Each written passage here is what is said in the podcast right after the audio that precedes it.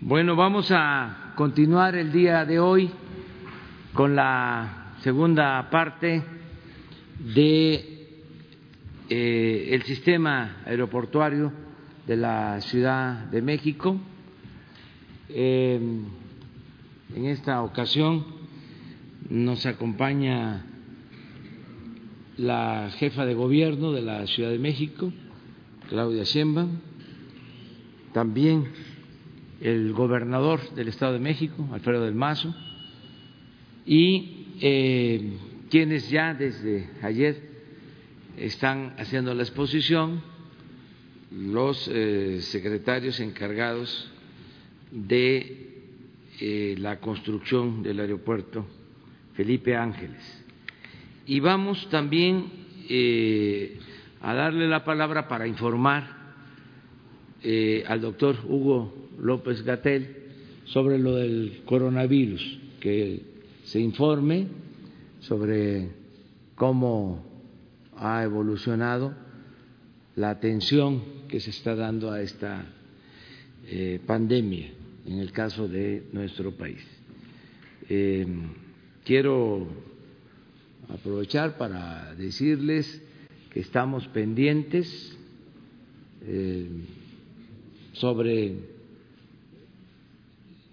la pandemia, sobre eh, los eh, daños que causa y eh, hay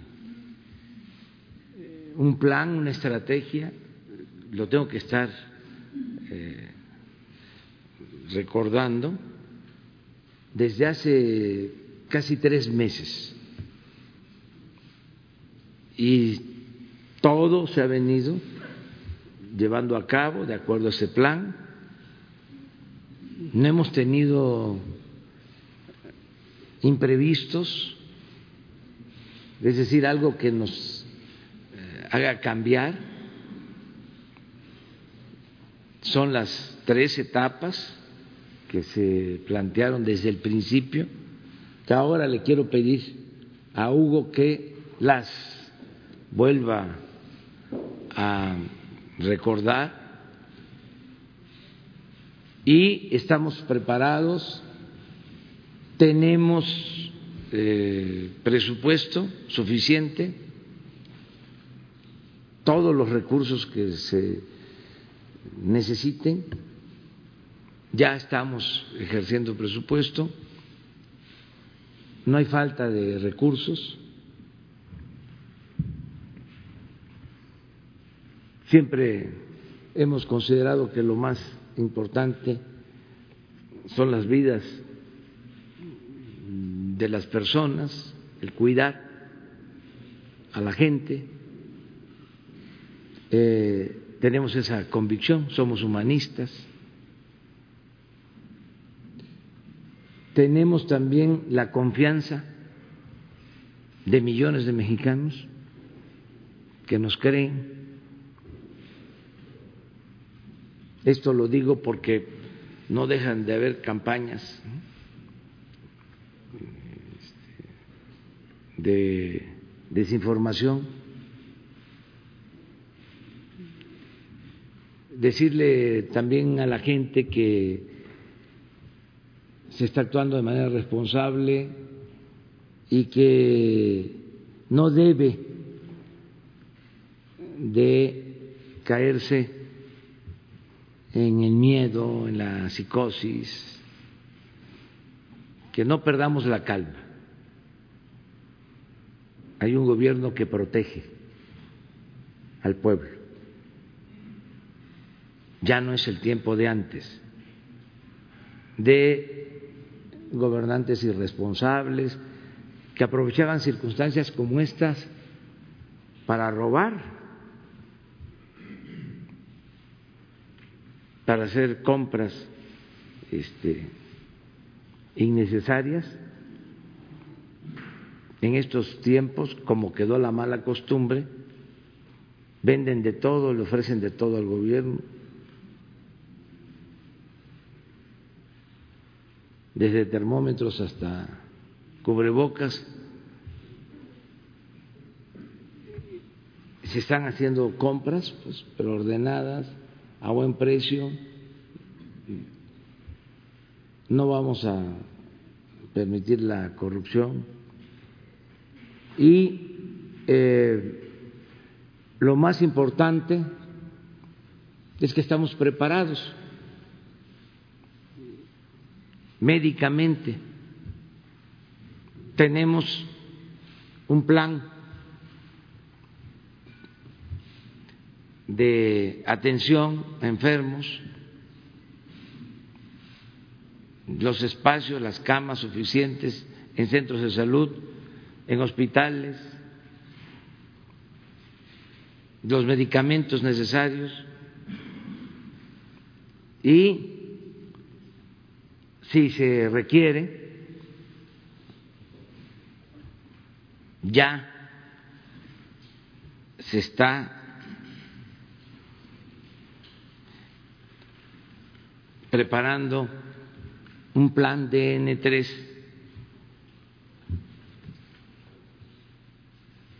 con este propósito. Vamos a contar, como siempre lo han hecho, con el apoyo del ejército, de la marina, con todo su personal médico, con sus instalaciones, está todo el gobierno preparado. De modo que eh, estamos haciendo las cosas. Ayer ya di la instrucción de que se adelanten los apoyos a adultos mayores. A partir de esta semana, antes de que tenía la semana, hoy, mañana, empieza la dispersión de recursos para que eh, se distribuyan 40 mil millones de pesos a los adultos mayores.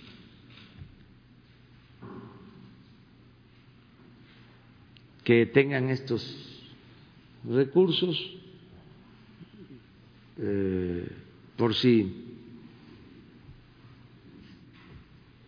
hace falta que, bueno, a ellos siempre les es eh, importante este apoyo, sobre todo porque hay muchos adultos mayores pobres. Entonces, eso eh, va a estar resuelto a más tardar la semana próxima.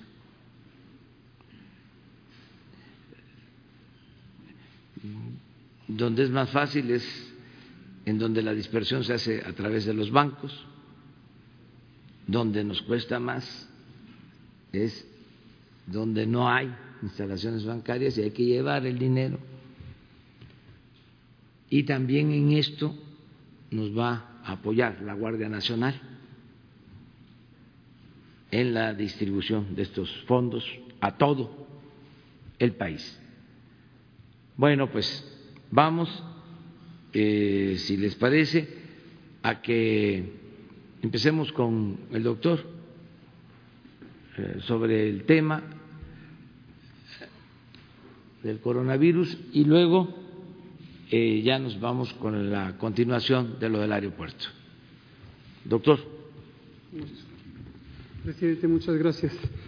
Secretarios, colegas, todos y todas, muy buenos días. Eh, de manera muy puntual y breve, eh, la situación mundial y nacional por el coronavirus. En este mapa que presentamos todos los días, que procede de la Organización Mundial de la Salud, vemos la suma acumulada de 191 mil casos, un poquito más. Vemos que en la región que está fuera de Asia, fuera de China, tenemos ya los más casos que se acumulan y esto es porque eh, Europa, en los casos de las últimas 24 horas que se pueden ver en la tabla del lado izquierdo, presenta la mayor eh, agregación de casos por día. La región de América ya también está teniendo una contribución importante a los casos. En la situación de México, lo que vemos es que tenemos hasta el momento 118 casos confirmados. Seguimos, como todos los días, estudiando casos sospechosos y se declaran o confirmados o descartados según los resultados del laboratorio. Ayer tuvimos eh, un deceso, eh, lamentable, como puede ser cualquier deceso de cualquier persona, y nuestras condolencias para la familia de la persona fallecida. Este es un caso que ilustra exactamente lo que sabemos que va a pasar y, como se ha dicho, que contemplamos desde hace casi tres meses un eh, escenario claro de lo que va a ocurrir y que lo hemos anunciado todos los días, a veces dos veces al día. Eh, lo que vemos con el deceso de ayer es que las personas que tienen enfermedades crónicas, en este caso obesidad y diabetes, tienen un riesgo aumentado de tener la forma complicada de la enfermedad. Y también las personas adultas mayores, no dejaremos de insistirlo, personas en general mayores de 60 años, pero progresivamente conforme aumenta la edad, tienen mayor probabilidad de complicarse. Entonces, en especial las personas adultas mayores y las personas con enfermedades crónicas, así como las mujeres embarazadas, tienen que tener una mayor conciencia del riesgo de complicarse y entonces sí acudir a tratamiento y a evaluación médicas cuando presentan los síntomas del coronavirus. Regresando al asunto de las fases de la epidemia, tal como lo identificamos desde los primeros días de enero, y lo hemos dicho todos los días, no perdamos de vista la parte importante de saber lo que se avecina, lo que estamos ya transcurriendo en este momento y todos los escenarios hasta el final de la epidemia. En el escenario 1, importación del virus, tenemos casos importados, generalmente menos de algunas decenas, pero tenemos poca transmisión o nula transmisión comunitaria. En el escenario 2 empezamos a ver algunas eh, situaciones de transmisión comunitaria. Esta se identifica porque ya no se puede reconocer exactamente quién infectó a quién y se pueden empezar a encontrar casos en donde no es eh, fácilmente identificable si hubo un antecedente ya sea de viaje o de visita por una persona que vive en los sitios de alta transmisión. Pero tenemos en general algunas centenas de casos, cientos de casos. Y en el, escenario 3 ya los brotes comunitarios se empiezan a congregar de tal suerte que ya aparece una transmisión dispersa. Aunque en el mapa ustedes pueden ver que en casi todos los estados de la República hay casos, eso no quiere decir que hay una transmisión dispersa. ¿Por qué razón? Porque todos estos 118 casos han podido ser identificados como fuente de infección, ya sea un viaje al extranjero o la visita de una persona que proviene de los sitios de transmisión activa. Finalmente, tenemos que estar preparados para una epidemia larga, lo hemos dicho en repetidas ocasiones. Todos los escenarios de lo que se contempla que va a ocurrir están ocurriendo en los momentos en que eh, lo teníamos contemplado. Esto no es una situación casual, esto es la aplicación del conocimiento científico, la guía de las comunidades científicas internacionales y también, desde luego, y mis respetos y agradecimiento, nacionales y, de manera especial, esta estrecha vinculación con la Organización Mundial de la Salud que nos permite mantenernos firmes en un plan técnico bien planeado, bien calculado y con las intervenciones que son convenientes. Entonces, tengamos claro, pedimos nuevamente la ayuda a las personas eh, comunicadoras y a los medios en los que ustedes trabajan a que ayuden a que la población mantenga la atención en lo que es importante para proteger a la población, que no se distraigan con pequeños detalles, con escándalos, quién le dio la mano a quién, quién no se puso alcohol, etcétera. Necesitamos que la población tenga una visión clara, objetiva de lo que esta epidemia representa. Es una epidemia en la que va a haber casos, en su enorme mayoría, 80% leves, un porcentaje menor, cercano al 15%, de personas adultas mayores o con enfermedades crónicas o mujeres embarazadas que pueden tener enfermedad que requiera hospitalización. Y un porcentaje aún menor, el desafortunado deceso de las personas. Que haya ocurrido ayer un deceso no significa que automáticamente se escalan las fases. Es previsible que en este momento de transición entre la fase 1 y la fase 2 ya se empiecen a reconocer también decesos como el que ocurrió. Cierro diciendo, si nos mantenemos bien organizados, si las autoridades eh, del país, en particular las estatales, tienen claro que existe un plan nacional, que existen los órganos de gobierno correspondientes, que la Conferencia Nacional de Gobernadores colabora estrechamente con el Gobierno federal y se han acordado un marco de colaboración de base técnica, entonces vamos a ser más efectivos y vamos a poder sortear con éxito todas las fases de esta epidemia. Muchas gracias. Bueno, pues ahora vamos a, retomar lo de ayer, del avance que tenemos en la construcción del aeropuerto Felipe Ángeles de en Santa Lucía. Entonces, comenzamos.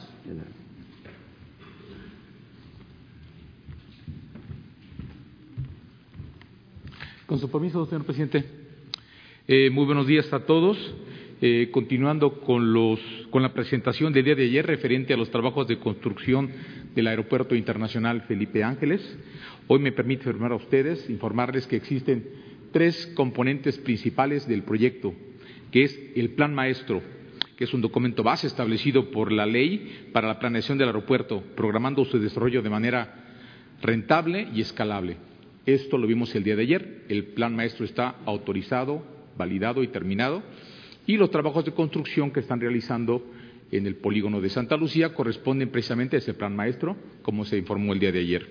Por otra parte, también está el componente de la movilidad, que es para conocer los requerimientos de conexión del aeropuerto con los principales núcleos urbanos y los aeropuertos del sistema aeroportuario metropolitano y viceversa, las vías de comunicación y los medios de transporte necesarios para atender esta nueva dinámica.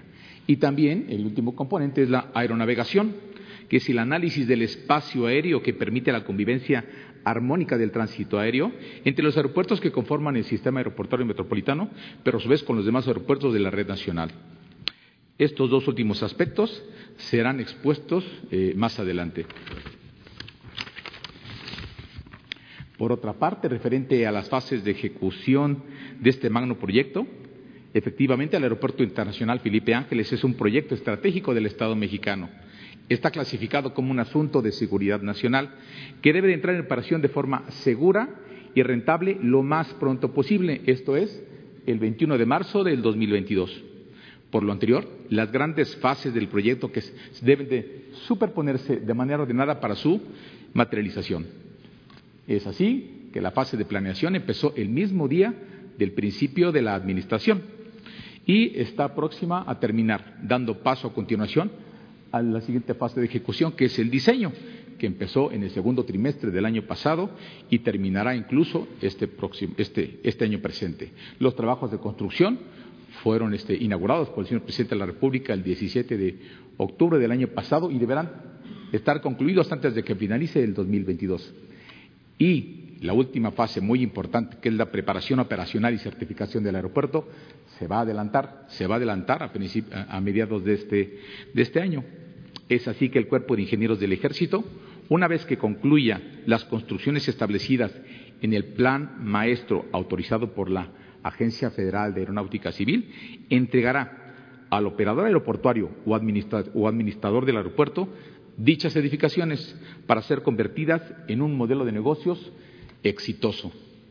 Por lo anterior, me permito hacer la palabra al general René Trujillo Miranda, presidente del Comité de Administración del Aeropuerto Internacional Felipe Ángeles, por parte de la Secretaría de la Defensa Nacional. Gracias.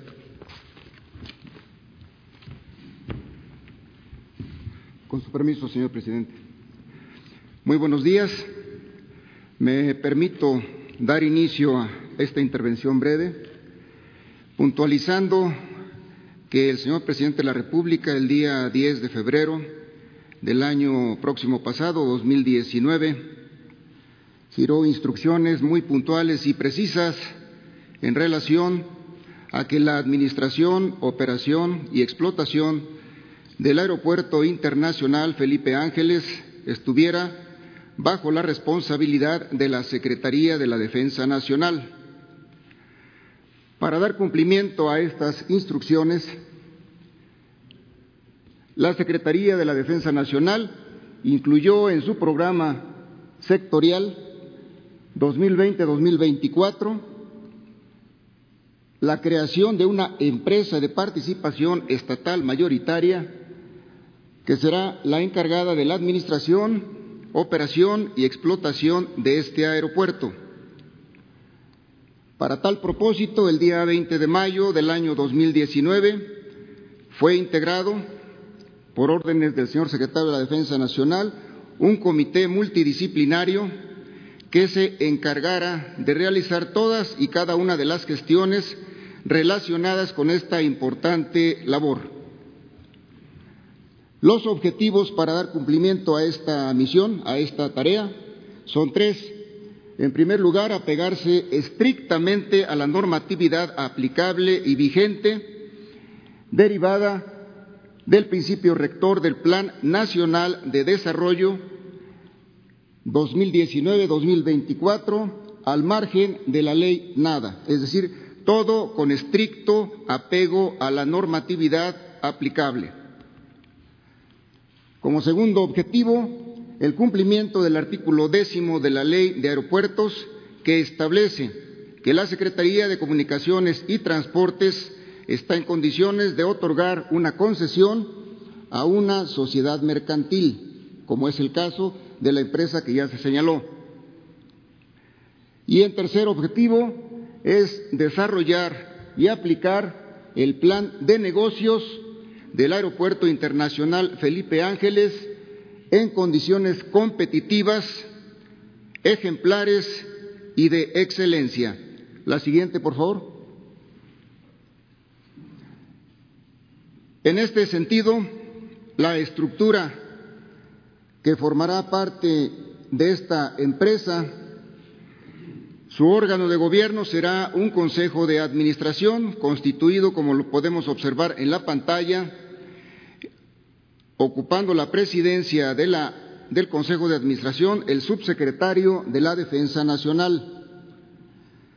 Y tendremos también representantes de las secretarías de Estado que se mencionan a continuación, Comunicaciones y Transportes, Hacienda y Crédito Público, Turismo, tenemos a Banjército, Comandancia de la Fuerza Aérea Mexicana, Dirección General de Administración, Unidad de Asuntos Jurídicos, el comandante de la Región Aérea del Centro y dos consejeros independientes de reconocida calidad moral.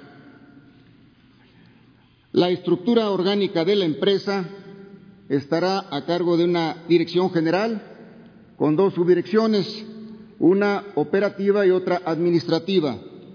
De la operativa depende una dirección de operación, una dirección de planeación, investigación y desarrollo, y de la subdirección general administrativa depende la dirección comercial y de servicios, la dirección de administración y una dirección jurídica cuya dependencia será directa de la dirección general.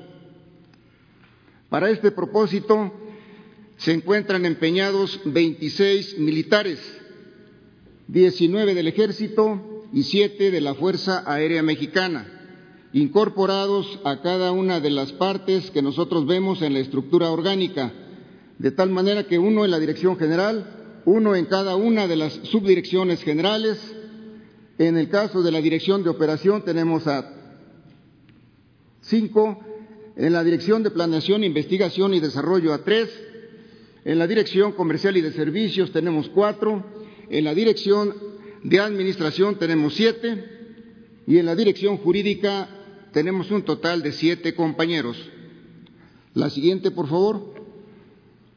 Todos ellos, los 26 militares, desde un principio, desde el 20 de mayo del año pasado, 2019, se dieron a la tarea de recibir capacitación permanente de manera intensiva en aspectos relacionados con normatividad aeronáutica, seguridad operacional, seguridad de la aviación, dirección y administración de aeropuertos y negocios aéreos entre los principales. Todo esto con el propósito de contar con la capacidad técnica, profesional y los conocimientos que se requieren para llevar a cabo esta importante misión. Otra actividad que es permanente y ha sido desde un principio también son visitas de trabajo exhaustivas a diferentes aeropuertos del país. En primer lugar fue el Aeropuerto Internacional de la Ciudad de México, el Aeropuerto Internacional de Cancún, el Aeropuerto Internacional de Guadalajara y el Aeropuerto Internacional de Monterrey. Continuaremos más adelante con otros. Se han hecho gestiones ante las autoridades, tanto de la Secretaría de Hacienda y Crédito Público, de la Secretaría de la Función Pública y también de la Secretaría de Comunicaciones y Transportes. Se han estado llevando a cabo también de manera paralela la elaboración de los estudios necesarios y todos los manuales de procedimientos que se van a requerir. Nos encontramos en este semestre primero del año 2020, en donde está ya programada la creación de esta empresa, y el 17 de marzo ya se entregaron a la Secretaría de Hacienda y Crédito Público tanto la nota de creación como los estatutos sociales correspondientes. Una vez creada esta empresa, se dará a la tarea de llevar a cabo un acompañamiento permanente, cuidadoso, de todo lo que son los trabajos de la obra de construcción de este aeropuerto. Enseguida, a partir del primero de julio, estaremos llevando a cabo gestiones relacionadas con la obtención de la concesión por parte de la Secretaría de Comunicaciones y Transportes para la administración, operación y explotación. Tenemos nosotros considerado a partir del primero de julio del año 2021, próximo año, iniciar lo que serían las pruebas las revisiones, las validaciones que tienen que hacer tanto las autoridades nacionales como extranjeras a este aeropuerto, que será un modelo muy particular y con una capacidad sobrada en cuanto al profesionalismo de su personal. Muchas gracias.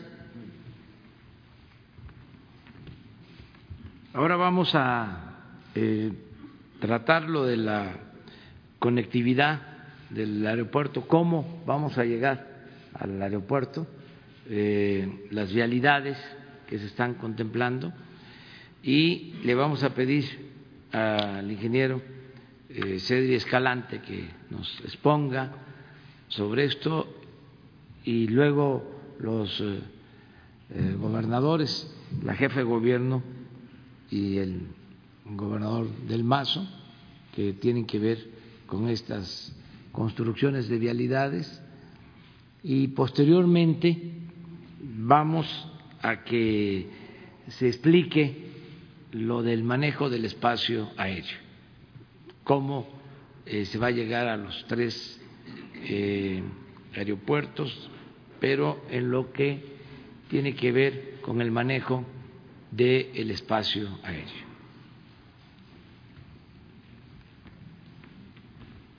Muy buenos días, con su permiso, señor presidente.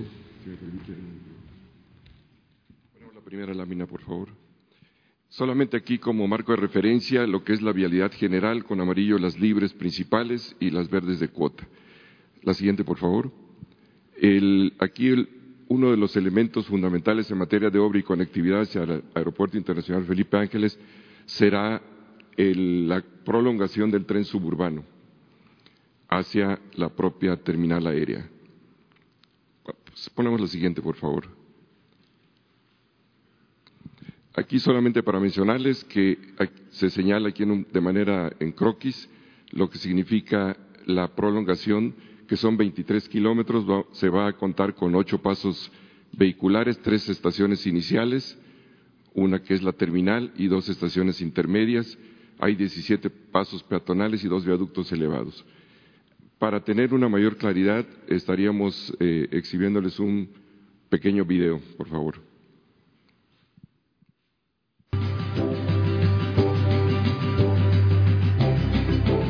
Lo que aparece aquí a continuación es lo que es la línea del tren suburbano existente. Estamos haciendo un recorrido virtual sobre la misma. Los que hayan tomado esto, pues aquí podrán apreciarlo. Estas son las instalaciones de Ferrovalle. Estamos en la estación Fortuna y continuamos circulando sobre el ferrocarril suburbano. En hipótesis que se han analizado sobre la movilidad y capacidad del suburbano, estamos considerando una hipótesis baja que podría llegar a manejar. En la hipótesis baja estamos considerando que va a manejar alrededor de 70 mil pasajeros al día. En las hipótesis altas, pues arriba de los 80 mil, 90 mil pasajeros al día. La red se pretende, a pesar de que está contemplado para una segunda etapa con dos vías, se pretende construir una sola vía con laderos para como una primera etapa y para permitir esta conectividad que hemos comentado. En este punto ya se da inicio de la ruta existente del suburbano, ya esta es una desviación, es un ramal hacia el propio Aeropuerto Internacional Felipe Ángeles. El periodo de ejecución son seis meses que vamos a requerir todavía para afinar los proyectos y 20 meses de ejecución. Esto nos lleva a un periodo total de 26 meses, lo cual estaríamos terminando la construcción en el mes de junio del año 2022.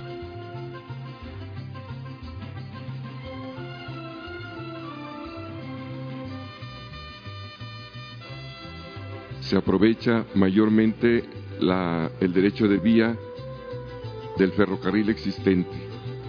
Solamente en algunas zonas, como son las algunas de las estaciones y un patio de maniobra, se requerirá derecho de vía adicional, pero fundamentalmente va sobre el derecho de vía existente del ferrocarril. Esta es una animación, aquí aparecen las dos vías, pero ya comentábamos que será en inicio para una primera etapa en una sola vía.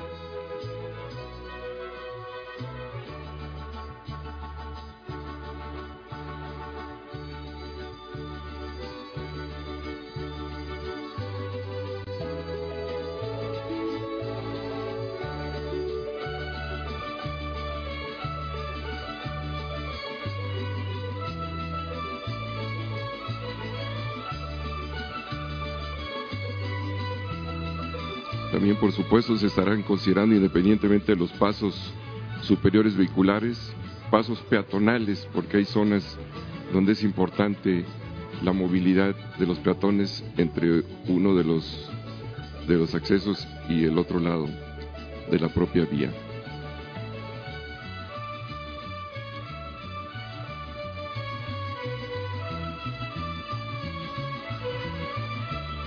Este ya es una animación del acceso a la propia terminal aérea, también contemplando nuevamente las dos vías, que será ya cuando se esté construyendo la segunda etapa.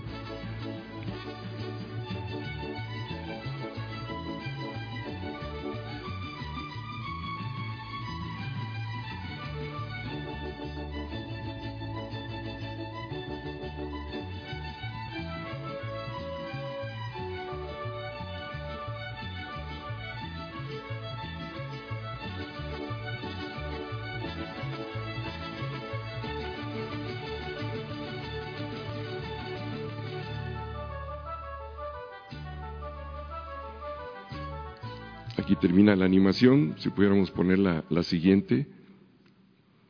Estas son las vialidades a cargo de la Secretaría, muy rápidamente, adicionales a lo que va a ser el ferrocarril.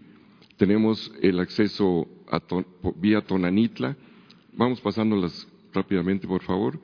Lo que sería el entronque de la carretera libre y de cuota con el acceso oriente a la terminal aérea, con un gran distribuidor vial aquí esta va a ser la zona de carga, de ingreso de la carga aquí al aeropuerto.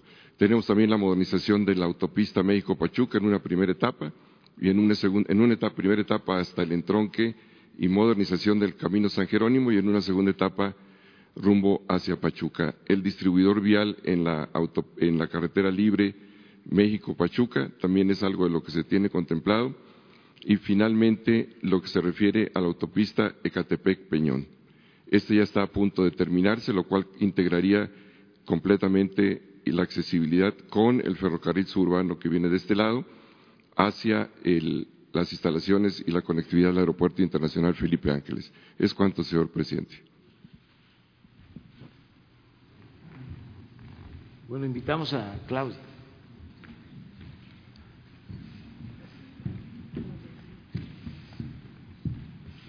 Muy buenos días.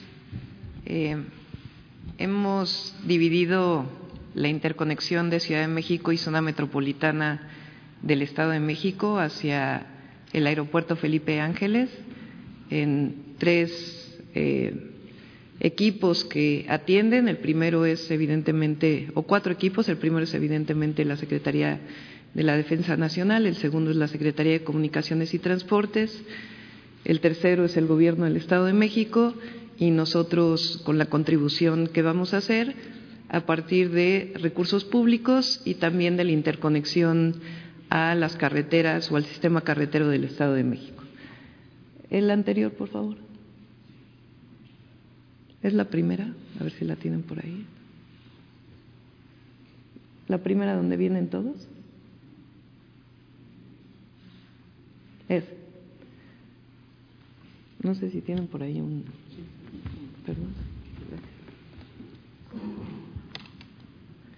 Aquí se puede ver el límite de la Ciudad de México, este sería Cuautepec, en la alcaldía de Gustavo Madero. Esta es eh, la interconexión de Indios Verdes, la número 3, y esta es la del Aeropuerto Internacional de la Ciudad de México por el Periférico Oriente.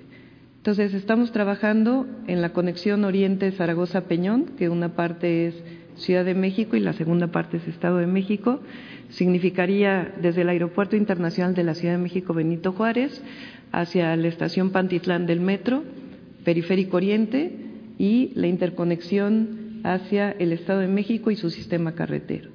La segunda es la ampliación de carriles en el circuito interior Galindo y Villa, que empieza este año y está en esta zona eso va a permitir una mejor afluencia del Aeropuerto Internacional Benito Juárez y es con recursos del gobierno de la ciudad. La tercera es Indios Verdes, que le iniciaríamos el próximo año y serían dos gasas que permitirían la movilidad sobre Indios Verdes de transporte privado y además eh, la mejora integral del centro de transferencia modal de Indios Verdes. La cuarta es la ampliación de la línea 4 del Metrobús, que también la vamos a hacer nosotros de San Lázaro al Aeropuerto Internacional de la Ciudad de México y la quinta es, junto con el Estado de México, la mejora del espacio público. Si lo mostramos uno a uno muy rápidamente. Esta es la conexión Oriente-Zaragoza-Peñón, que es desde Pantitlán hasta Peñón y se interconecta, como ahora lo va a presentar el gobernador del Estado de México, con el sistema carretero que ya existe del Estado de México. Adelante. La segunda es la ampliación de los carriles Galindo y Villa, que tiene un costo de 300 millones de pesos y es con recursos públicos del gobierno de la ciudad. Es justo en el límite de viaducto y circuito interior. La tercera. La tercera es el CETRAM Indios Verdes, que es una parte este año y la otra el próximo año, para poder eh, dar una salida adecuada de indios verdes, eh, que es la salida de Insurgentes Norte, circuito interior, hacia Pachuca y obviamente el Aeropuerto Internacional Felipe Ángeles. Las siguientes son unas gasas auxiliares que vamos a hacer también en Indios Verdes, tienen un costo de 190 millones de pesos, lo hacemos con recurso público del gobierno de la ciudad, inicia el próximo año. La ampliación de la línea 4 del Metrobús de San Lázaro al Aeropuerto Internacional de la Ciudad de México. Adelante. Y para integrar todo va a haber una mejora integral del espacio público entre el Estado de México y la Ciudad de México, donde está Río de los Remedios. Esta es esencialmente la contribución de la Ciudad de México. Gracias.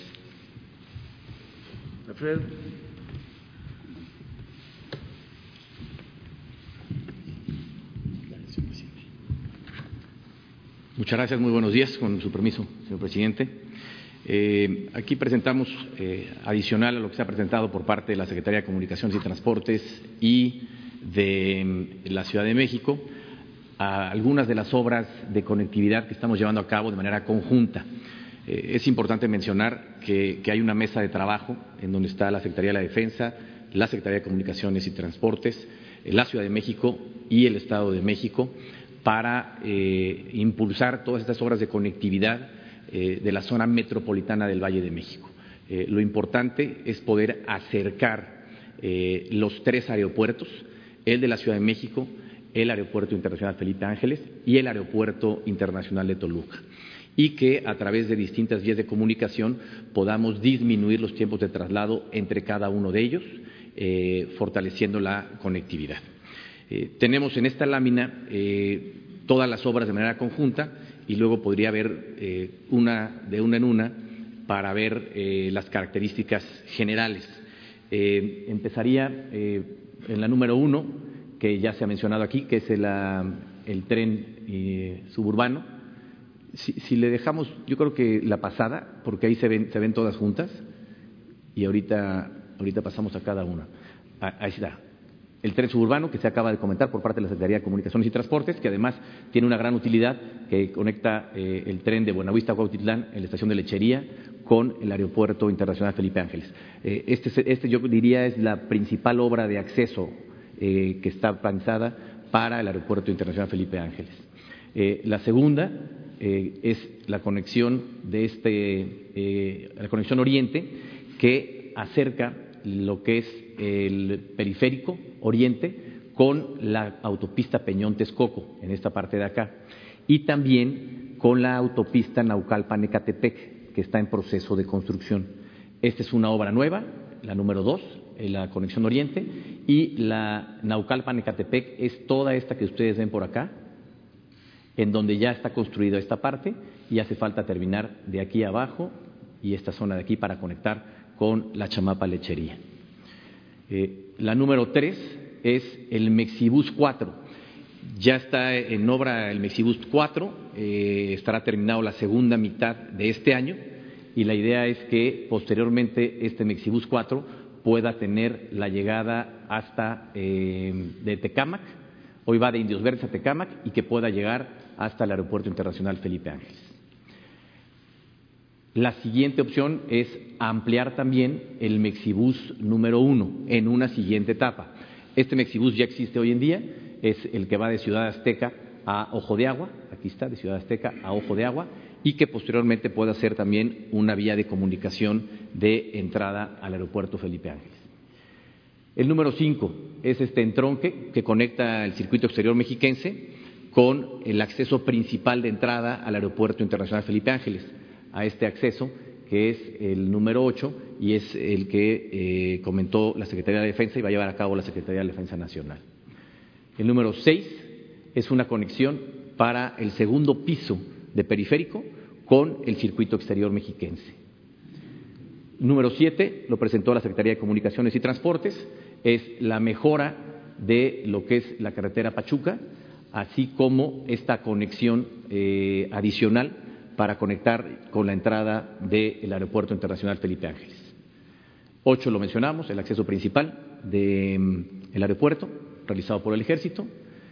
Y esta, la nueve, es una de las obras viales que mencionó la jefa de gobierno hace un momento para mejorar la conectividad del Aeropuerto Internacional de la Ciudad de México con estas vías de comunicación que nos van a llevar al Internacional Felipe Ángeles. Y eh, la número diez eh, sería este acceso eh, libre de la México Pachuca al aeropuerto Felipe Ángeles, también por parte de la Secretaría de Comunicaciones y Transportes. Eh, podríamos ver cada una de ellas de manera particular, muy breve, si pudiéramos ir pasando cada una, eh, para verlas con un acercamiento mayor. El, el tren suburbano ha sido explicado ya ampliamente. La que sigue, el número dos, sería la conexión oriente que va de Zaragoza a la Peñón Texcoco. Esto nos permitirá que del Aeropuerto Internacional de la Ciudad de México podamos irnos eh, a través de la conexión oriente y luego subir a la Naucalpan Ecatepec para continuar por Siervo de la Nación y llegar al Aeropuerto Internacional Felipe Ángeles por una vía rápida. Esto es muy importante de manera conjunta porque la idea es que eh, podamos tener un tiempo de traslado de 50 minutos entre el Aeropuerto Internacional de la Ciudad de México y el Aeropuerto eh, Felipe Ángeles. La que sigue es los mexibuses, la parte verde es lo que ya está hoy en día en construcción y estaremos terminando la segunda mitad del año. La parte punteada es la siguiente etapa para poder conectar con el aeropuerto Felipe Ángeles. La prolongación del Mexibus 1 existente, que ya llega hoy en día hasta Ojo de Agua y pudiera conectar con el aeropuerto Felipe Ángeles. Eh, la número 5 es el entronque del acceso principal al aeropuerto Felipe Ángeles.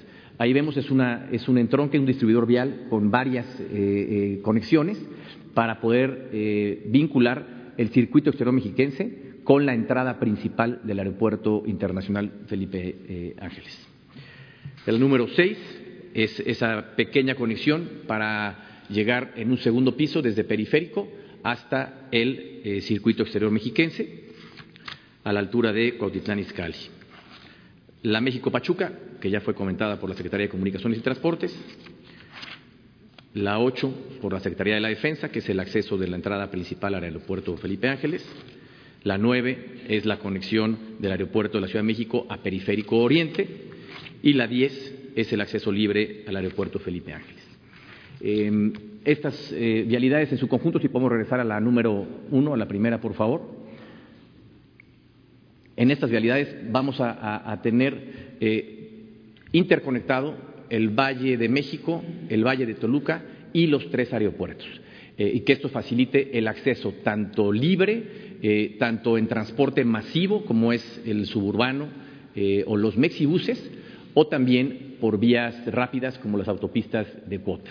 si hiciéramos un ejercicio de tiempos, entre la Ciudad de México y el aeropuerto Felipe Ángeles pudiera tomar un tiempo de traslado de 50 minutos y entre el Aeropuerto Internacional de Toluca y el Aeropuerto Felipe Ángeles un tiempo de una hora veinte minutos. Y con esto poder tener interconectados estos tres eh, aeropuertos. Eh, sería esto eh, las obras que estaríamos llevando a cabo de manera conjunta, una parte importante por parte de la Secretaría de la Ciudad de México, la Defensa, y otra parte importante también por parte del Gobierno del Estado de México. muchísimas gracias. Pues vamos a, presentar ahora lo del manejo del espacio aéreo, que es con el subsecretario. Eh, con, permiso, señor presidente.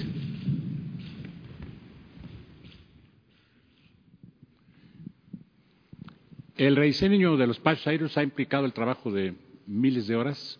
Inició hace dos años. Eh, de hecho, a estas alturas, de, antes de que eh, fueran las elecciones, ya se estaba trabajando en los conceptos operacionales que aquí se derivan en el diseño que les vamos a presentar. Esta es una imagen en donde se muestra cuál es la situación actual de las llegadas nada más en 24 horas del Aeropuerto Internacional de la Ciudad de México. Como ustedes ven, aquí hay una gran congestión, incluso todos los vuelos que llegan del sur son canalizados hacia el norte y luego regresan por el área de San Mateo para ser puestos en, la cola, en la línea de acceso hacia el aeropuerto de la Ciudad de México. Adelante. Esto tenía que rediseñarse. Además, las tecnologías modernas de la aviación, los aviones que vuelan a la Ciudad de México, los aviones con los que cuenta el parque de la aviación comercial mexicana son los de los más modernos que hay en el mundo en este momento. Tiene la aviación comercial de México una antigüedad de 7.5 años, muy moderna y, tiene la tecnología ya toda la aviación de la navegación basada en performance, en, desempeño, y es posible rediseñar los espacios aéreos eh, de tal suerte que se logren resultados como incrementar la seguridad efectiva de los vuelos, reducir el consumo de combustibles y, desde luego, también, en consecuencia, reducir el impacto ambiental. Pero además, el rediseño permite mejorar, reducir las comunicaciones, las interacciones entre pilotos y controladores, que los pilotos puedan ubicar las coordenadas de vuelo con toda la precisión, de tal suerte que además se reduce la fatiga, se reduce las posibilidades de distracciones y para los controladores de tráfico aéreo también, que en el caso de la Ciudad de México tienen una carga importante de trabajo, se les facilita mucho con el nuevo rediseño de las operaciones. Adelante. Este es el diseño al que se ha llegado, esta es una simulación, considerando ya la operación del aeropuerto Felipe Ángeles con el aeropuerto Benito Juárez y el aeropuerto de Toluca. Y esta simulación se ha hecho con sistemas de alta precisión, de simulación acelerada eh, que se tienen con NavBlue, la empresa que nos ha ayudado en el proceso de consultoría, y aquí aparecen algunos conceptos muy importantes, como son estos que ven ustedes aquí. Estos abanicos o triángulos son triángulos eh, que muestran las diferentes trayectorias de acceso que pueden tener los aviones para canalizarse a los tres aeropuertos. Este es un diseño revolucionario, muy importante. Está eh, avalado naturalmente por NABLU, por, eh, en él han participado en los conceptos operacionales como decía yo, nuestros ingenieros y, controladores de tránsito aéreo, pero además también ha sido visto por la Agencia Europea de Seguridad, por el creador de esto que se llaman los merging points, cada uno de estos abanicos que aparecen aquí, y que están representando los accesos más modernos para separar a los aviones, darles eh, eh, las, posibilidades tanto laterales como verticales más adecuadas en este momento con la el eh, diseño basado en, desempeño. Si consideramos nada más los beneficios anuales que se pueden tener en las trayectorias para el Aeropuerto Internacional de la Ciudad de México, vemos que hay 10 millones en un año.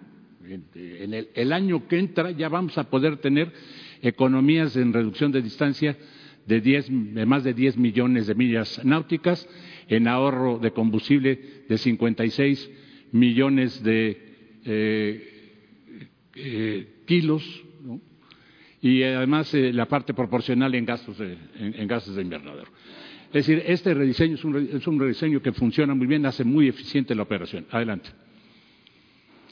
Bueno, han habido presentaciones y discusiones amplias, han aportado en el diseño que, han, que ha sido revisado eh, por, por, expertos de la Organización de la Aviación Civil Internacional, de la Asociación Internacional de empresas de transporte aéreo, eh, los órganos colegiados, eh, desde luego las aerolíneas nacionales, las áreas operacionales de las aerolíneas nacionales, y todos han aportado, han hecho sus sugerencias, han eh, criticado y han permitido hacerle mejoras al, diseño operacional.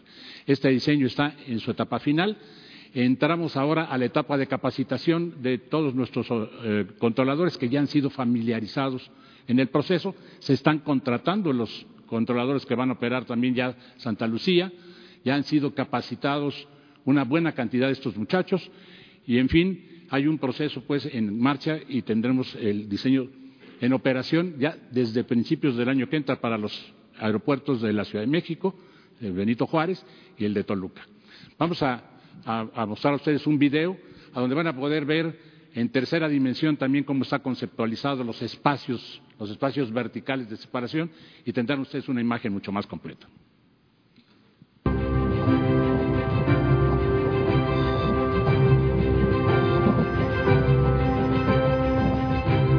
Las necesidades aeroportuarias de nuestro país están cambiando. La demanda de vuelos comerciales incrementa cada día y el diseño del espacio aéreo de la zona centro se creó para las exigencias de 10 años atrás. El tránsito de pasajeros se ha duplicado en este tiempo y es momento de ponernos al día mirando al futuro.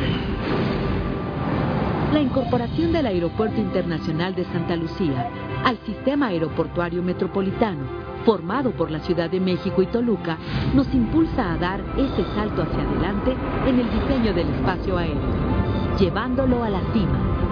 Las rutas de vuelo que alimentan hoy en día al Aeropuerto Internacional de la Ciudad de México son de tipo convencional. Estos sistemas tienen algunas limitantes como son el alcance de señal en montañas o la definición de procedimientos en dos dimensiones.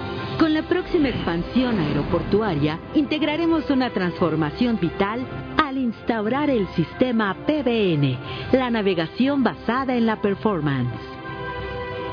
El sistema PBN mejorará el alcance de señal debido al uso de satélites. Nos permitirá rediseñar el espacio aéreo y distribuir de forma más eficiente los flujos de aeronaves. Atraerá grandes beneficios al mercado de aviación mundial como aumento en la seguridad, mejora en los perfiles de vuelo, ahorro en combustible y en millas recorridas, reducción en cargas de trabajo para pilotos y controladores y reducción en emisiones de CO2 para el cuidado del medio ambiente.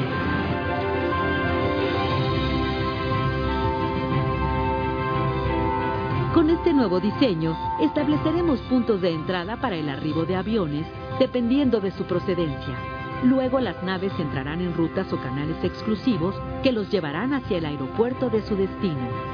Las salidas de cada aeropuerto tendrán, de la misma forma, canales correspondientes que confluirán en los puntos de salida del área de control.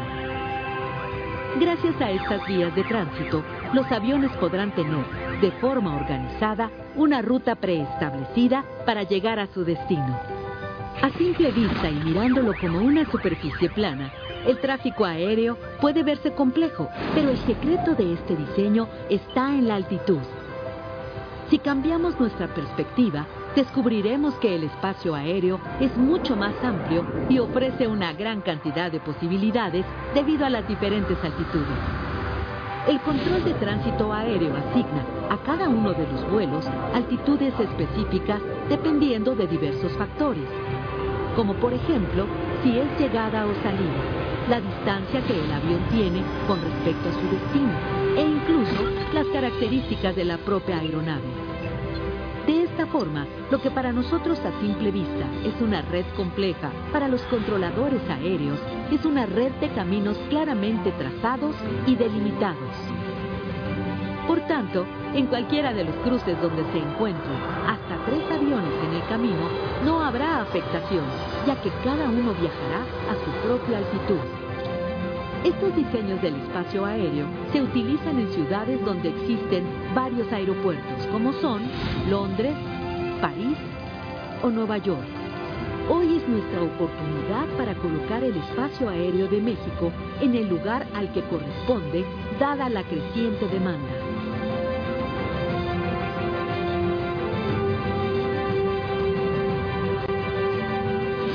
Incorporación del sistema aeroportuario metropolitano, que incluye los aeropuertos internacionales de Santa Lucía, Toluca y Ciudad de México, haremos la transformación vital de la estructura del espacio aéreo. En la Secretaría de Comunicaciones y Transportes estamos listos para la transformación del control aéreo, con un diseño que funcione a su máxima capacidad y cubra las necesidades del futuro comentaría yo para terminar, señor presidente, que este sistema permite además los ascensos continuos de aeronaves y los descensos continuos de aeronaves y esto representa eh, reducciones en ruido y reducciones adicionales en el consumo de combustible. Eso es todo, señor presidente. Bueno, pues estas son las dos eh, exposiciones. Si les parece, para este, abrir la sesión de preguntas y respuestas. Eh, vamos con el coronavirus, si les parece, y luego el aeropuerto. Eh, y finalmente lo general, así dividimos. Este, coronavirus, aeropuerto y asuntos generales. Este, eh, coronavirus. Empezamos gracias. Buenos días a todos. Eh, preguntarle al subsecretario López Gatel eh, si lo que ocurrió ayer, esta noticia trágica que conocimos, arroja un nuevo horizonte respecto a en qué estado estamos eh, de la pandemia en México.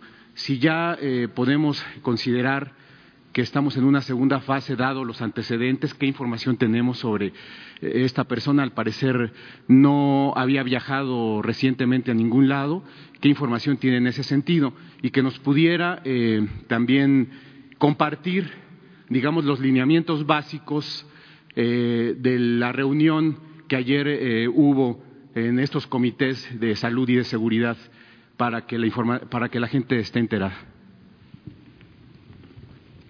Con mucho gusto, muchas gracias por las preguntas. Nos ayudan a eh, retomar nuevamente la atención sobre la realidad y sobre la conexión de la realidad con el plan que ha sido estructurado desde el inicio de la preparación el 3 de enero de este año y sus distintas fases de formalización en los distintos eh, órganos de coordinación y de gobierno. Eh, respecto al caso, cada pérdida de una vida humana nos duele, nos duele a todos. No quisiéramos que muriera absolutamente nadie, no queríamos que, quisiéramos que nadie sufriera adversidades por enfermedad o por dolor. Entonces lamentamos muchísimo la pérdida de esta vida humana y obviamente tiene repercusiones sobre la vida de su familia y su comunidad. Ahora, si lo vemos en términos generales, en el contexto de una epidemia, eh, es parte de lo que se espera ocurra en la epidemia, afortunadamente en una proporción minoritaria. Nos impresiona siempre la parte más dolorosa de los fenómenos de salud y de enfermedad, que es la pérdida de las vidas humanas, pero en términos de lo que representa un fenómeno poblacional masivo es un significado diferente.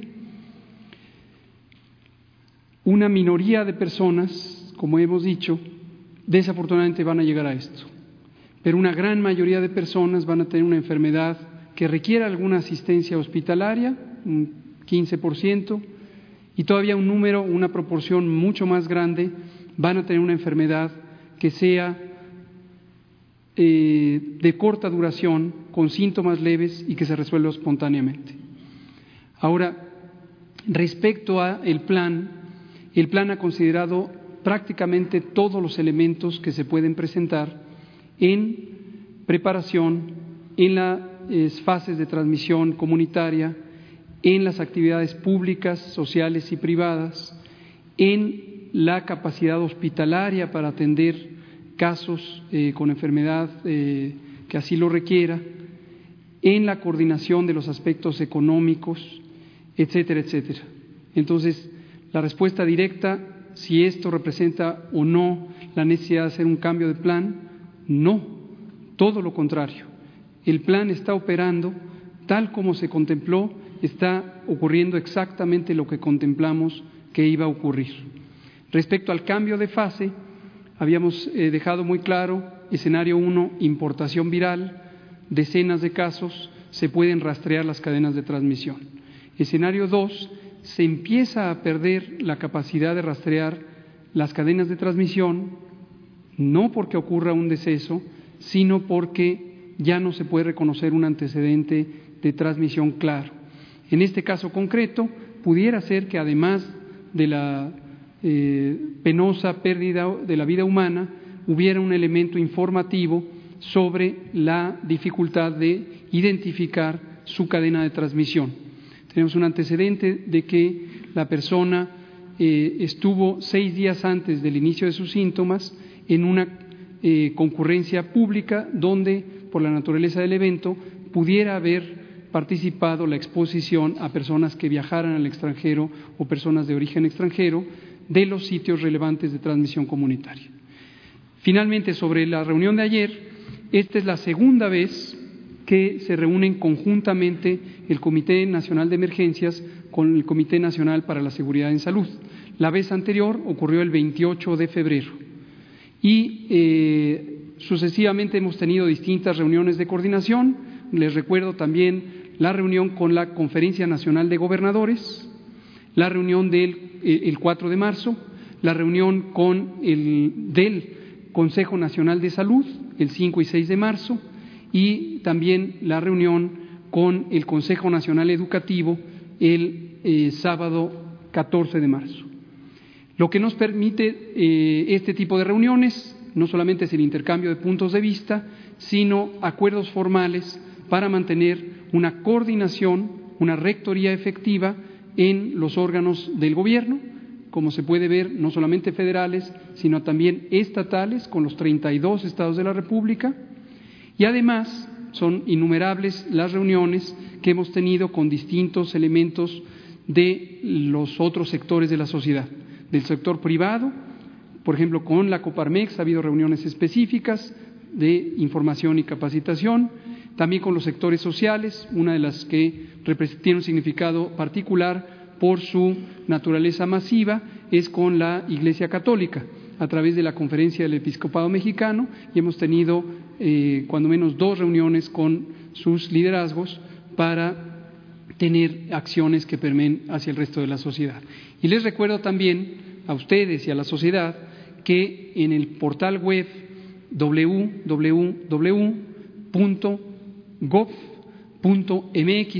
diagonal coronavirus existe toda la documentación, tanto técnica como de divulgación, que se puede utilizar para orientar a cada comunidad específica, en las universidades, en los campos de trabajo, en las organizaciones sociales, en las organizaciones deportivas, etcétera, etcétera. Sí, tengo una segunda pregunta. Perfecto. Usted.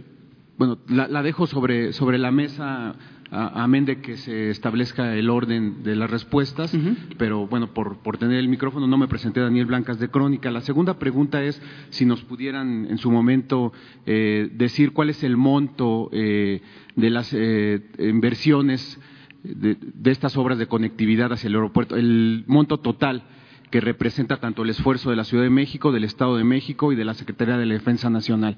Y en este sentido, eh, solamente haciendo un ejercicio de los números que nos presentaron ayer, eh, eh, este, pues nos dimos cuenta que han pasado casi el 20% del tiempo disponible para la construcción del aeropuerto, un poquito menos del 20%, y se ha avanzado el 7% de la obra. Si seguimos eh, este procedimiento, este esfuerzo, este ritmo, eh, pues estamos hablando de que se construye eh, un 1% de la obra cada 21 días. A este ritmo, la obra se terminaría en julio de 2025, cuando la fecha marcada es marzo de 2022. Si nos pudieran explicar en su momento eh, cuándo eh, o qué factores podrían propiciar que se acelere el ritmo de la obra. Se tendría que triplicar, se tendría que bajar en lugar de 21 días, cada siete días avanzar un 1%. Esas serían las respuestas. Y, presidente, en, este sentido, si usted este, eh, marcaría como fecha fatal el 21 de marzo, un poco para cuidar también el prestigio de la Secretaría de la Defensa Nacional, para que después no vayamos a decir ya tiene goteras, ya tiene vicios la obra, si pudiéramos decir, pues hay que ser flexibles para que no sea todo a prisa y que, y, que se siga cuidando el nombre de la Secretaría. No, pues este, no son ocurrencias, son planes este, bien diseñados y con eh, recursos suficientes y ejecutados de manera profesional. Qué bien que preguntas eso, porque eh, no es así, como tú lo señalas, y lo va a aclarar el general Vallejo. Es muy interesante este, el por qué eh, al inicio de una obra se tiene un porcentaje de avance y ya una vez iniciada, eh, transcurriendo el tiempo, ya el avance es eh, mayor. Eh, pero a ver que se los explique él. Y sobre el costo, en general, le voy a pedir al ingeniero Cedri que les explique por qué hay una inversión directa de comunicaciones, está la inversión de eh, el Estado de México, de la Ciudad de México y también lo que van a invertir los concesionarios, porque hay una red de autopistas y se va a llevar a cabo algo que se conoce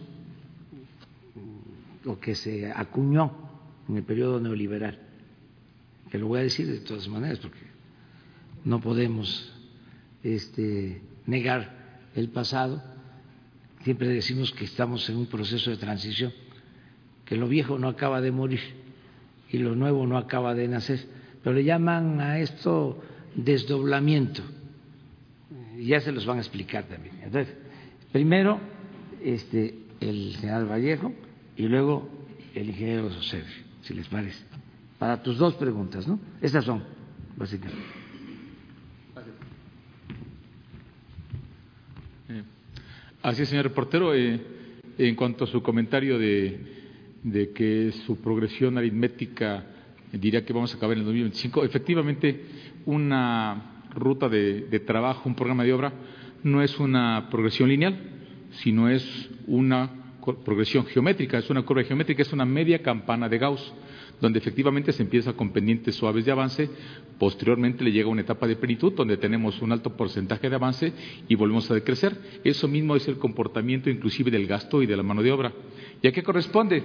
Porque inicialmente se empiezan con trabajos de trazo y nivelación y en el caso de Santa Lucía son los trabajos de excavación, que son enormes, son millones de metros cúbicos. Una vez que tengamos la cimentación, empiezan más subsistemas, empieza la estructura, la albañila y las redes, y empiezan simultáneamente, y entonces se multiplica el avance. Eso es, una, eh, es un dato histórico de muchos años del ejercicio de una obra. Efectivamente, eh, se empiezan a superponer las actividades y se empiezan, eh, conforme hay cimentaciones, se empiezan a abrir los frentes. Entonces, a nosotros no nos preocupa este avance, efectivamente es normal en cualquier tipo de obra eh, efectivamente el tiempo de ejecución es reducido, efectivamente. ¿Pero por qué es reducido? Porque es una obra de seguridad nacional, porque tenemos que eh, construir rápido porque primero hay un aeropuerto saturado y que se incrementan los pasajeros y tenemos que aliviarlo y tenemos una base aérea que tiene que seguir realizando operaciones aéreas. Y efectivamente, eh, en cuanto al gasto, el gasto es el correcto. El porcentaje de avance físico y financiero va conforme al programa. Ayer lo platicábamos en esa curva S, donde efectivamente conforme se van liberando nuevos frentes y nuevas contrataciones, se va avanzando más. Y efectivamente no es lo mismo ejercer el gasto en excavación y cimentación, que realmente es un gasto bajo, comparado con colocar superestructura, colocar eh, redes hidráulicas, sanitarias, inclusive tecnologías de información, eh, cristales especiales, que eleva, que eleva enormemente el avance de la obra. Entonces, no se preocupe por ese aspecto, está programado, está en el calendario de obra y no tenga dudas de que cumpliremos la ambición en tiempo y forma.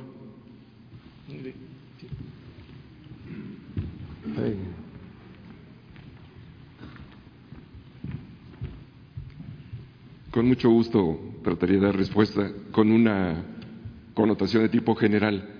Las obras que se están planteando aquí no solamente son para conectar el aeropuerto o entre aeropuertos. Es una, una red vial que se ha contemplado que adicionalmente a servir al propio Aeropuerto Internacional Felipe Ángeles va a proporcionar enormes beneficios a la movilidad regional y en algunas vías que ya de por sí están saturadas, como ustedes deben de constatar, como es la autopista México-Pachuca. En términos de monto, yo le diría que con recursos fiscales solamente se tienen contemplado para todas las obras que se mencionaron aquí, es decir, la modernización de la carretera México-Pachuca, el acceso libre de Tonanitla, el acceso oriente y modernización del camino San Jerónimo, los distribuidores viales bastante complejos y unos viaductos elevados que también hay que construir, solamente recursos fiscales serían 1.950 millones de pesos. De esos 1.950 millones de pesos ya tenemos, o sea, tenemos porque de estos desdoblamientos que se han hecho de algunas concesiones que ustedes también ya han escuchado, de estos cinco desdoblamientos, ya hay algunas contraprestaciones que los propios desarrolladores tuvieron que devolver o darle al gobierno federal. Entonces, de estas eh, contraprestaciones ya hay alrededor de 800 millones de pesos que se han y se considerarán, tomarán en cuenta para pagar sobre todo esto que hablo yo de los 1950 millones de pesos, que es el acceso libre a Tonanitla. El resto de las inversiones, que han alrededor de los 13 mil millones de pesos, será producto de un desdoblamiento de un fideicomiso que se denomina Golfo Centro. Este es un fideicomiso que está en manos de Fonadín, o sea, lo coordina el Fondo Nacional de Infraestructura, y esto lo que vamos a hacer es al haber hecho el análisis financiero, haremos una modificación al título de concesión para que con cargo a ese propio fideicomiso salgan los recursos eh, que se requieren para estas obras importantes que, insisto, no solamente son para conectar el aeropuerto, sino para resolver el, esquema general. Una pregunta no hecha ahorita y voy a, voy a aprovechar el tiempo, es una pregunta hecha en el pasado, en alguna de las mañaneras, se, se preguntó sobre la participación del Instituto Mexicano del Transporte. El Instituto Mexicano del Transporte es un órgano desconcentrado de la Secretaría de Comunicaciones y Transportes, que tiene dependencia jerárquica con la propia Secretaría. Y es un instituto de investigación aplicada, o sea, independientemente que hace investigaciones en todos los ámbitos del transporte, infraestructura carretera, ferroviaria, aérea eh, y portuaria, por supuesto también presta asistencia técnica a dependencias, gobiernos o quien se lo solicite.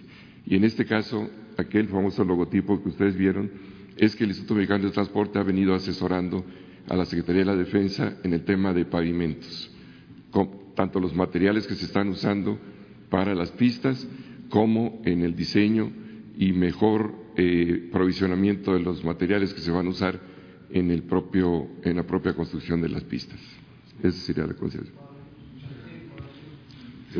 Gracias, señor. Bueno, este, mire, quedó una lista, eh, se me estaba pasando, este, y además le corresponde a la izquierda o a la derecha, depende de cómo se vea, este, a Claudia, que está en la lista. Gracias, presidente. Buenos días. Sobre el coronavirus, quería plantearle algunas preguntas. Primero, ¿hay peticiones de la iniciativa privada para solicitar estímulos fiscales? e incluso posponer medidas como el asunto del etiquetado. En otras naciones se han tomado algunas medidas justamente para evitar el impacto económico de la pandemia. Si su gobierno estaría dispuesto a eso. Segundo, preguntarle si ya han alcanzado algún acuerdo con Estados Unidos, en particular con el presidente Trump, para ver qué va a ocurrir con la movilidad y los accesos en la frontera.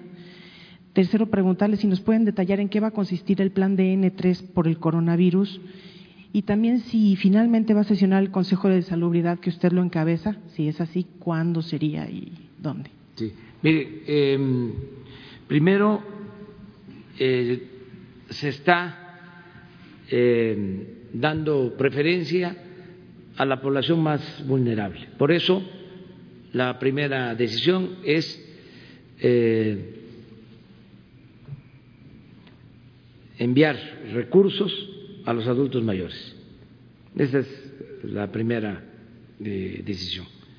Eh, no un bimestre, sino dos mm, bimestres, cuatro meses, que les comentaba 40 mil millones de pesos.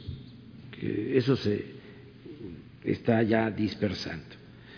Eh, lo otro es una decisión también que se tomó porque no es solo porque ya estaba resuelto lo de el impuesto a la gasolina o porque la regla es que si eh, baja el precio del petróleo, baja el precio de la gasolina, porque esto no se cumplía antes. ¿eh? había una crisis y no bajaba el precio de la gasolina eh, bajaba el precio del petróleo y no bajaba el precio de la gasolina. Y en algunos casos subía. Decían, por la crisis eh, hay que apretarse el cinturón. Ahora no. Tomamos la decisión de eh, que bajara el precio de la gasolina. esto va a ayudar. Esta es una forma de apoyar la actividad eh, productiva, porque no es también, como decían los tecnócratas, ¿no?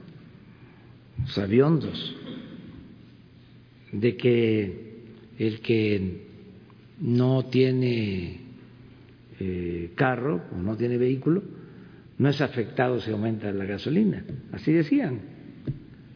Así decía el secretario de Hacienda del gobierno anterior. Entonces sabemos que si aumenta o baja la gasolina, pues tiene que ver con todos, tiene que ver con la economía, es elemental. Entonces estamos procurando eso.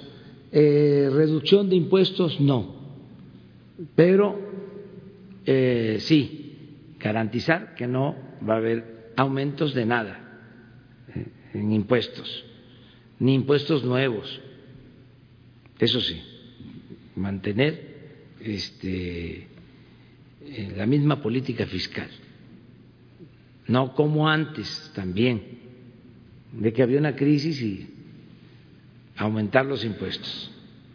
Hay que aumentar el IVA, hay que aumentar el impuesto sobre la renta, la llamada reforma fiscal, que no fue más que aumentos de impuestos.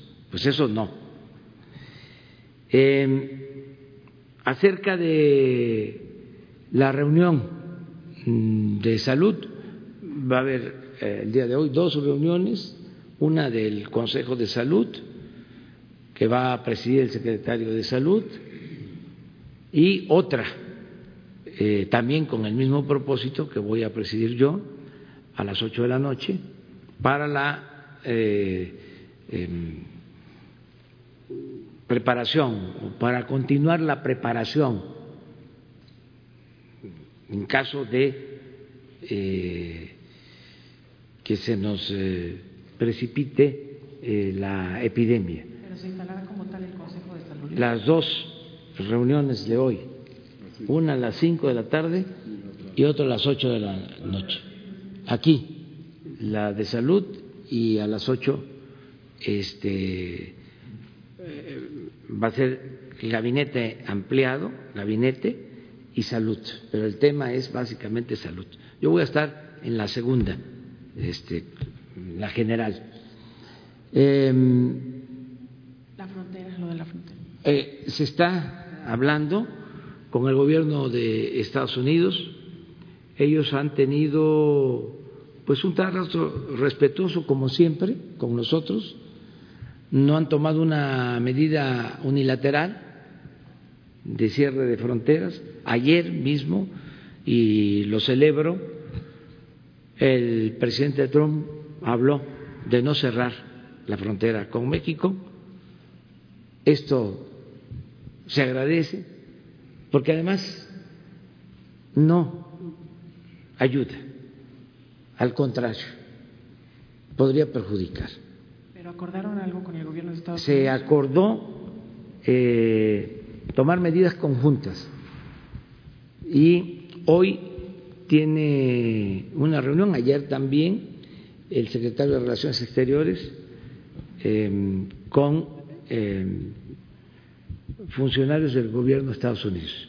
Hay una reunión permanente y va a informar el secretario de Relaciones Exteriores. Pero vamos muy bien en este sentido, cuidando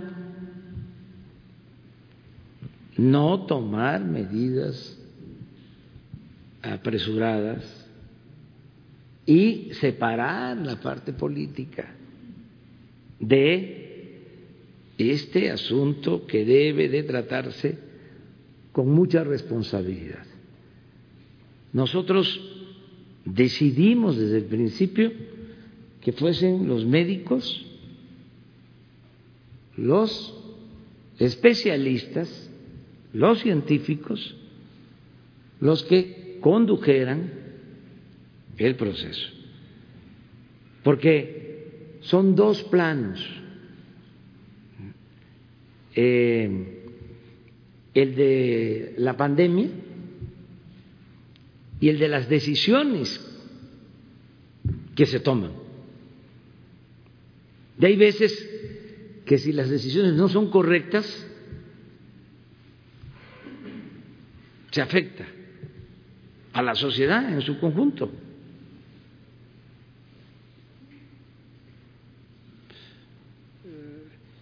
Por ejemplo, no se ponen de acuerdo Rusia con Arabia Saudita.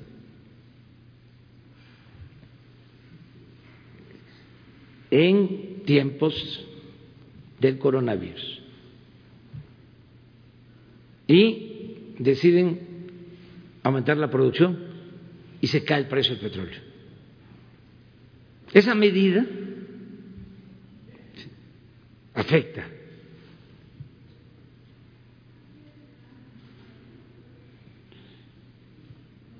pues eh, genera inestabilidad. Y también cualquier decisión política que se tome mal, precipitada. Si yo aparezco aquí por protagonismo, por extravagancia, ya lo he dicho, con una mascarilla, con un tapaboca,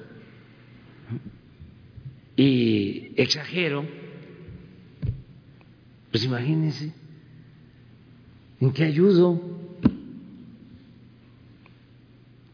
La inestabilidad que se genera, si el presidente está así, pues ¿cómo vamos a estar nosotros? Pero también ayuda el ejemplo, ¿no, presidente? Y usted sí, ha, ha mantenido ayuda el ejemplo con sus seguidores, de con funcionarios. el ayuda el ejemplo de estar trabajando con seriedad, con responsabilidad. Eh, no el protagonismo, sí, no estar apostando eh, a la tragedia. Sí. Nosotros estamos actuando de manera responsable. Es de los países del mundo con más profesionalismo en el manejo de esta crisis de coronavirus. Tan es así que si ven el mapa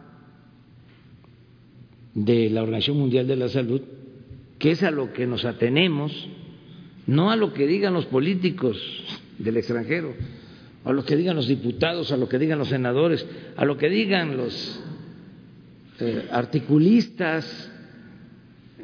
Imagínense si nos eh, eh, dejamos apantallar por los medios de comunicación, desde luego con horrorosas excepciones, ahora que están este, resentidos porque no están recibiendo las subvenciones que recibían antes o porque sencillamente eran representantes de los grupos de poder económico y ahora ya no se permite la corrupción.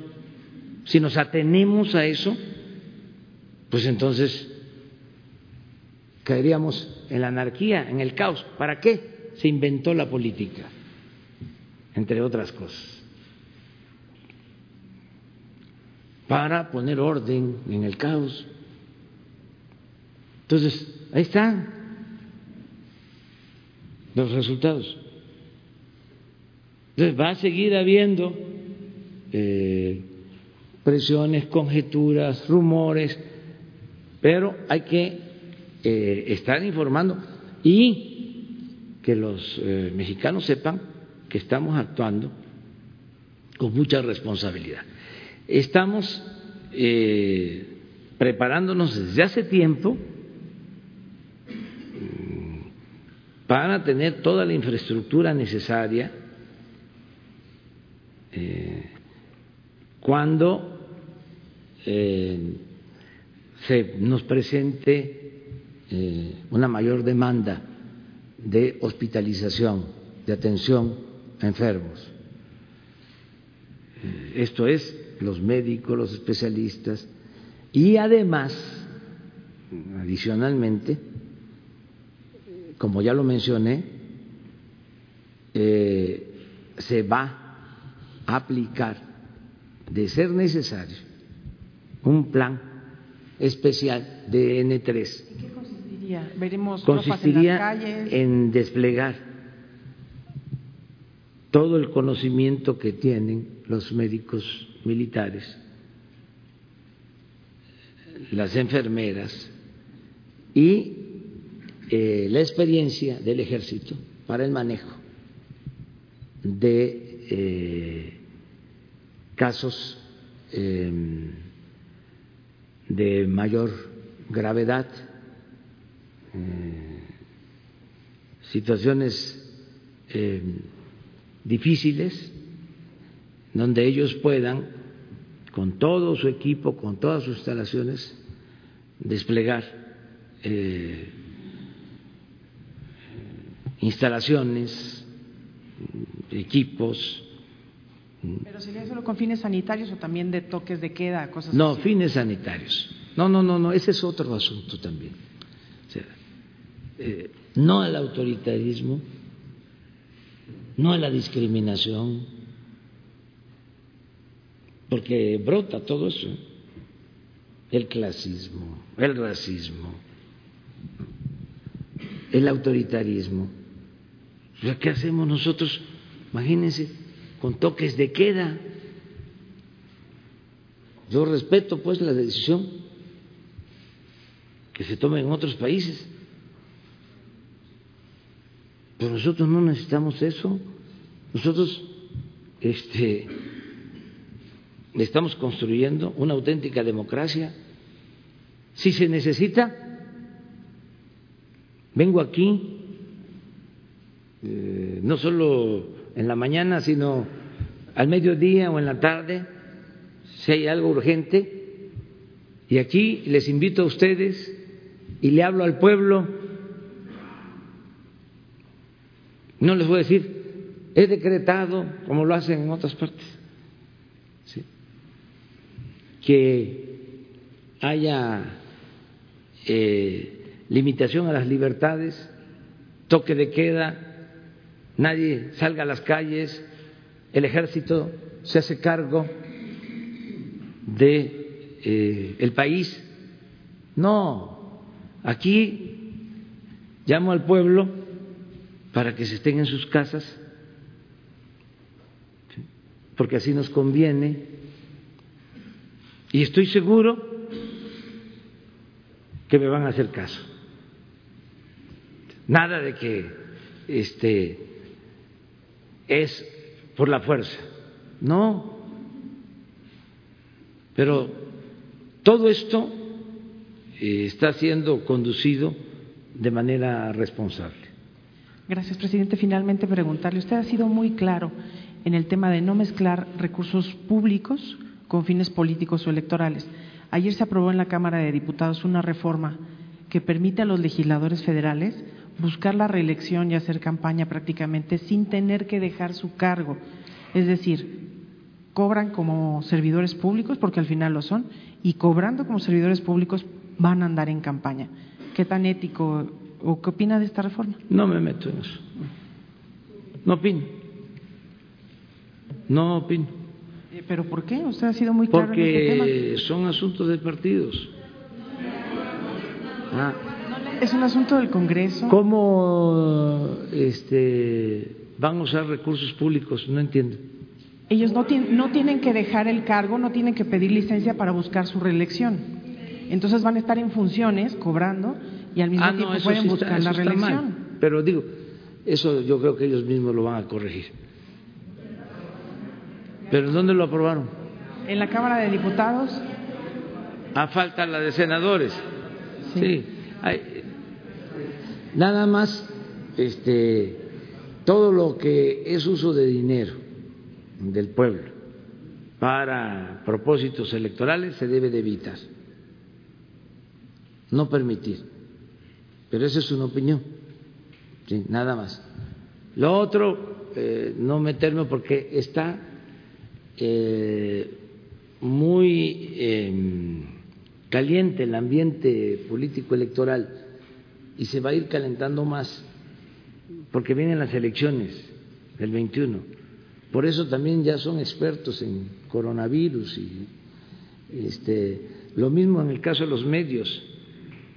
Este, hay doctores, este, especialistas, están diciendo que el doctor Alcocer eh, no tiene experiencia. Eh, el doctor Alcocer es una eminencia Premio Nacional de Ciencia. Está mal, pues, que se hable de estas cosas, pero como un diputado, un senador, un columnista, este, de esos llamados eh, expertos, va eh, a recomendar cosas que tienen que ver con la ciencia, que tienen que ver con la medicina. Voy a hacer algo ahora, que a lo mejor no eh, es lo políticamente correcto, pero lo heterodoxo es importante a veces. Eh, y además con todo respeto. Y ofreciendo disculpa, porque no vaya a pensarse de que estamos presumiendo, pero para eh, dar confianza a la gente. ¿Por qué no, doctor, explicas cuál es tu profesión? ¿Cómo te has formado? ¿Y qué eh, nivel de, de como investigador tienes? Sea, tu vida profesional. Muchas gracias por esta deferencia, señor presidente. Pues ustedes la, la, han de conocer, pero sí quiero resaltar dos o tres cosas. Una, la primera es que yo me he formado médicamente por la cercanía con el pueblo. Por ahí ha sido mi dictado desde que estaba yo en el servicio, no, desde la carrera de medicina, decidí tener la mayor parte de mi práctica clínica en, y aprendizaje, desde luego, en el Hospital General de México, que es un símbolo de la medicina a través de muchas décadas y que se refleja todavía en sus en la llegada de la mayor parte de la población que no tiene opciones de salud si no ocurre a ese hospital. Ahí conocí eh, tres, nada más nombro a tres médicos que me formaron en ese periodo. Uno, al doctor Salazar Mayén, Mario Salazar Mayén.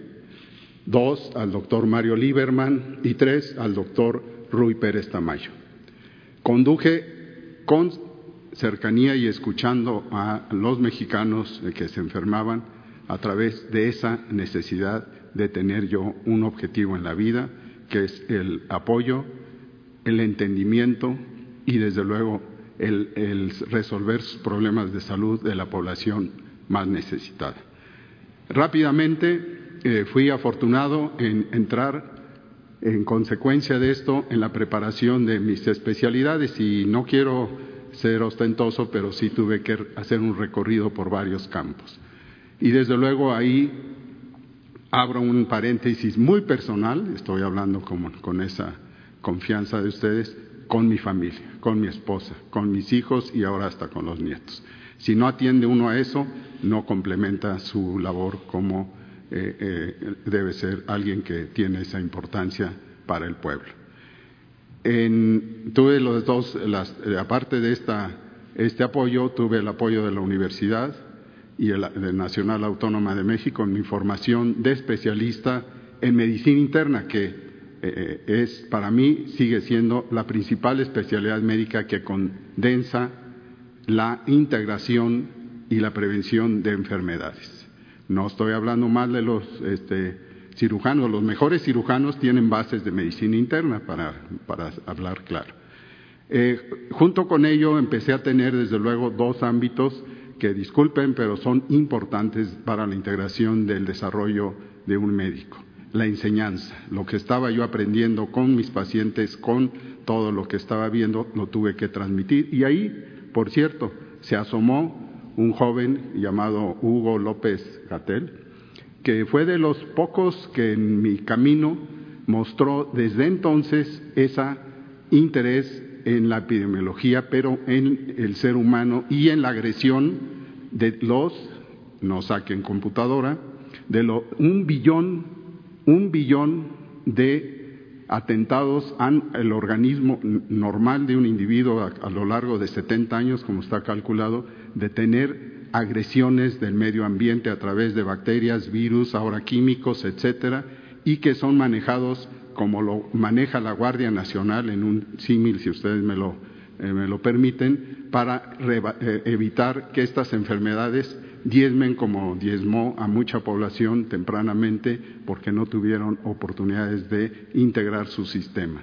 Su sistema, sus elementos son maravillosos, habrá un tiempo para ello y que nos permiten, como se organiza la sociedad, tener detectores de los riesgos, células especiales detectoras de cómo resolverlo, cómo diagnosticar nuestras barreras que empiezan en la piel, empiezan en las mucosas y con ellas nacemos.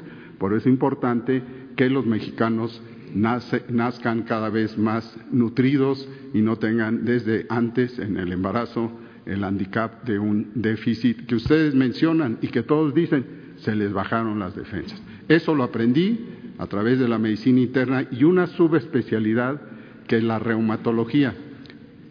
Rápidamente, no solo son articulaciones de los adultos mayores las que se enferman eh, con estos síntomas reumatológicos, sino todos.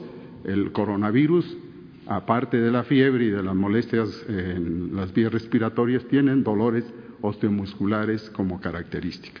Y después de eso, eh, tuve todavía fuerza y apoyo nuevamente, ahora por instancias del gobierno, de ir a la Universidad de Londres y ahí pude constatar con gente de primera, algunos de ellos son, pues, llevan el, el distingo de CERS en la, en la vida de, Inglaterra y, y acabé con eso una preparación que continué con mis alumnos y con los pacientes, tratando de identificar cómo es ahora que por qué este virus, cómo se aprende de su camino, de sus acciones no, nuevas totalmente y comparativamente, inclusive con el virus de, de hace 10 años, respiratorio también, hay diferencias. Y eso se tiene que conocer porque si no conoce uno de esto, pues no va a poder agregarse. Pero termino con un, una situación especial. Todo ese camino de las células que nos llevan y que producen anticuerpos y con los cuales se, está eh, tecnológicamente buscando un tratamiento, una vacuna, etcétera, tienen un grupo de células que ojalá, y lo ha impulsado el presidente, todos los mexicanos tengamos, memoria.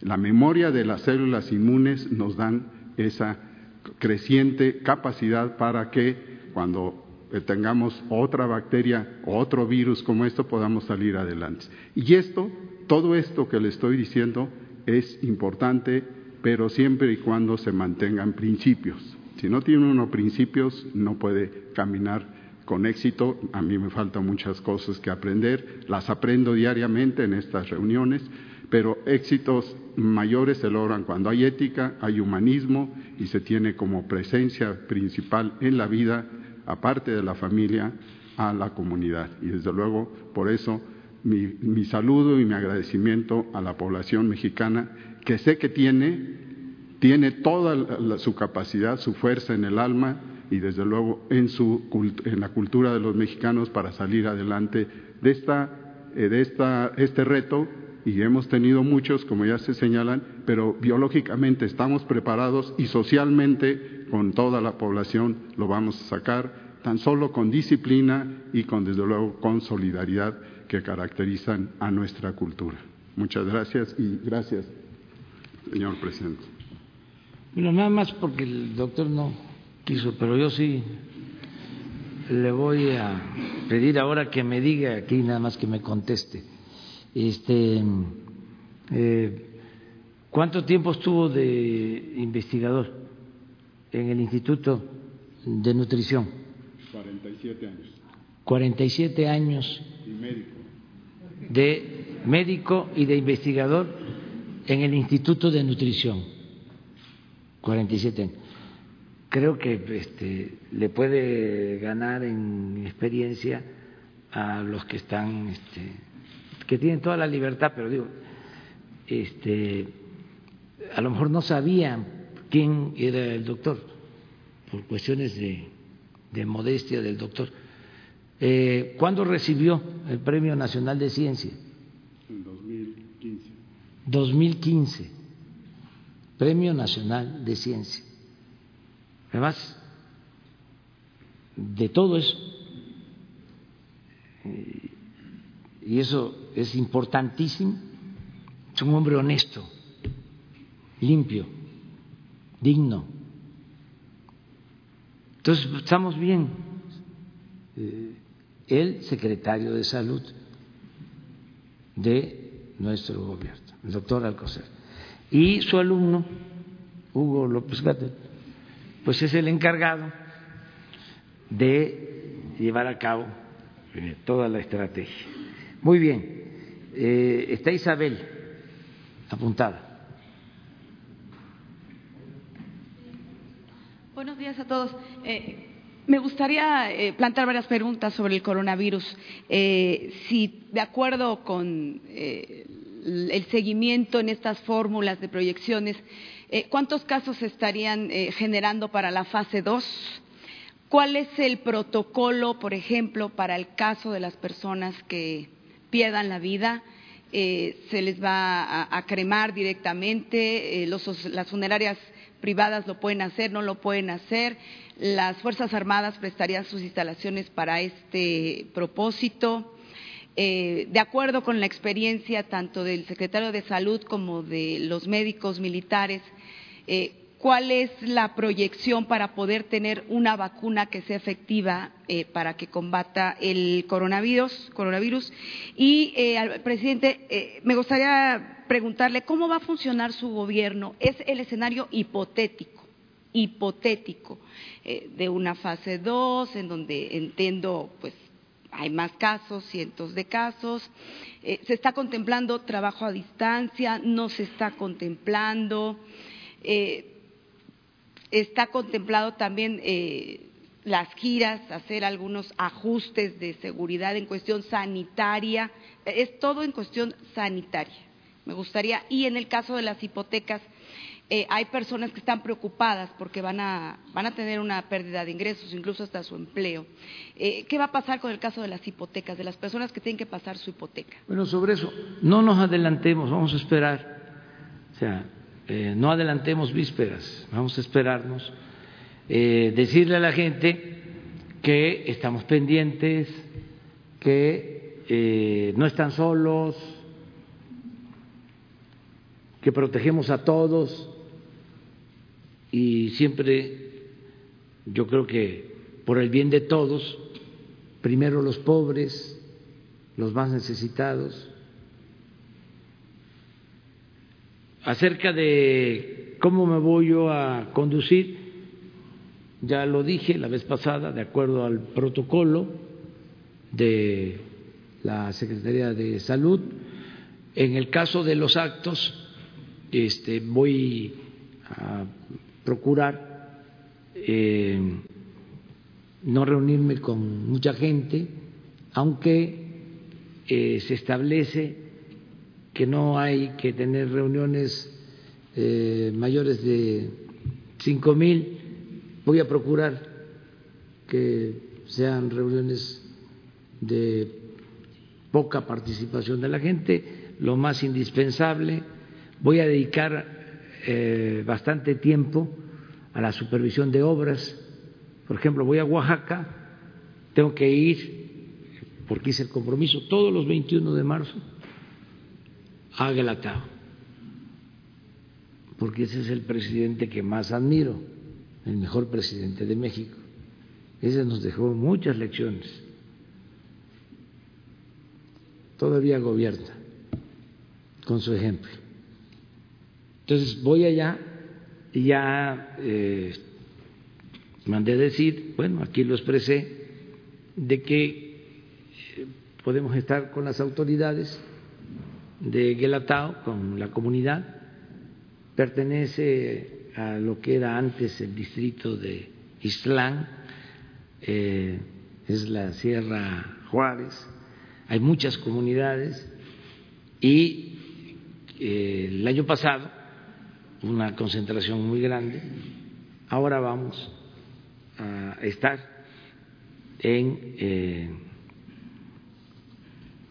la plaza principal, voy a ir a la, a la laguna, pero no con mucha gente.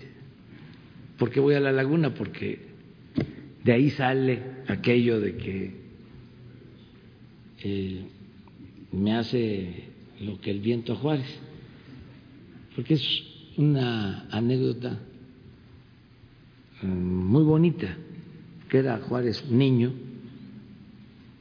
y hay dos versiones de que estaba durmiendo a la orilla y se desprendió una parte de la tierra y se fue a medio de la laguna. Gelatado hay una laguna muy bonita. Y vino un viento fuerte y ya se quedó ahí acostado hasta que pasó el viento. Y de ahí viene de que mm, nos van a hacer lo que el viento a Juárez.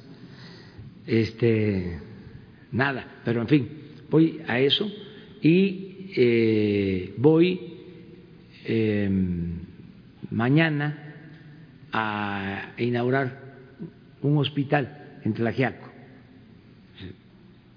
mañana viernes, en Tlajiaco. También eh, no va a haber una concentración, me voy a reunir con los médicos, eh, con las autoridades, para hacer entrega de este nuevo hospital de especialidades en Tlaquiaco que ofrecimos, que íbamos a, terminar, a entregar mañana, y voy a Tlaquiaco. Entonces, el lunes es eh, lo de por la tarde del lunes voy a supervisar una carretera de Oaxaca a Tehuantepec que se está construyendo, lleva 10 años, de esas obras este, que no se terminaban y ahora va avanzando y vamos a eso nada más con los ingenieros y al día siguiente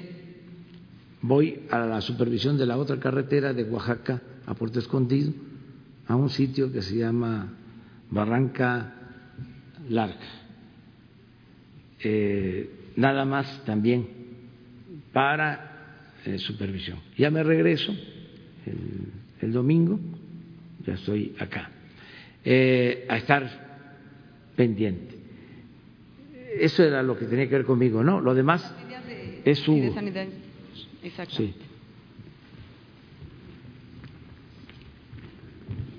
Muchas gracias. Eh, gracias por las preguntas sobre este tema que ha sido eh, de atención prácticamente todos los días, que es sobre las actividades que por disposición de la Secretaría de Salud el sábado pasado fueron anunciadas como que se recomienda su eh, posposición o reprogramación, pero nos ayuda a retomarlo. Hemos identificado que todavía falta que permee en algunos sectores de la sociedad. Eh, muchos ven estas conferencias matutinas, pero hay quien opta por no, porque está en algunas actividades. Les pedimos, por favor, su ayuda para dejarlo muy claramente especificado. Número uno, se recomienda suspender o posponer todas las actividades no esenciales que involucran congregación de cualquier número de personas o tránsito de personas en organizaciones de los sectores público, social y privado. ¿Cuándo empieza esto? Ya, en forma inmediata. Lo anunciamos el sábado pasado, sábado 14 de marzo. Segundo, se recomienda posponer o reprogramar todas las congregaciones masivas superiores a cinco mil personas en todos los ámbitos público, social o privado. Y tercero, que fue una medida concertada con la Secretaría de Educación Pública y el Consejo Educativo Nacional, se anticipa la pausa del calendario escolar a partir del lunes 23 de marzo de 2020 y hasta el final del periodo vacacional previamente establecido que concluye el viernes 19 de abril, un mes completo. Estas son las tres medidas intensas de distanciamiento social masivo y decidimos empaquetarlas o presentarlas de manera conjunta para que quedara claro el carácter masivo y la intención de tener un eh, efecto eh, simultáneo de estas tres intervenciones en todo el territorio nacional.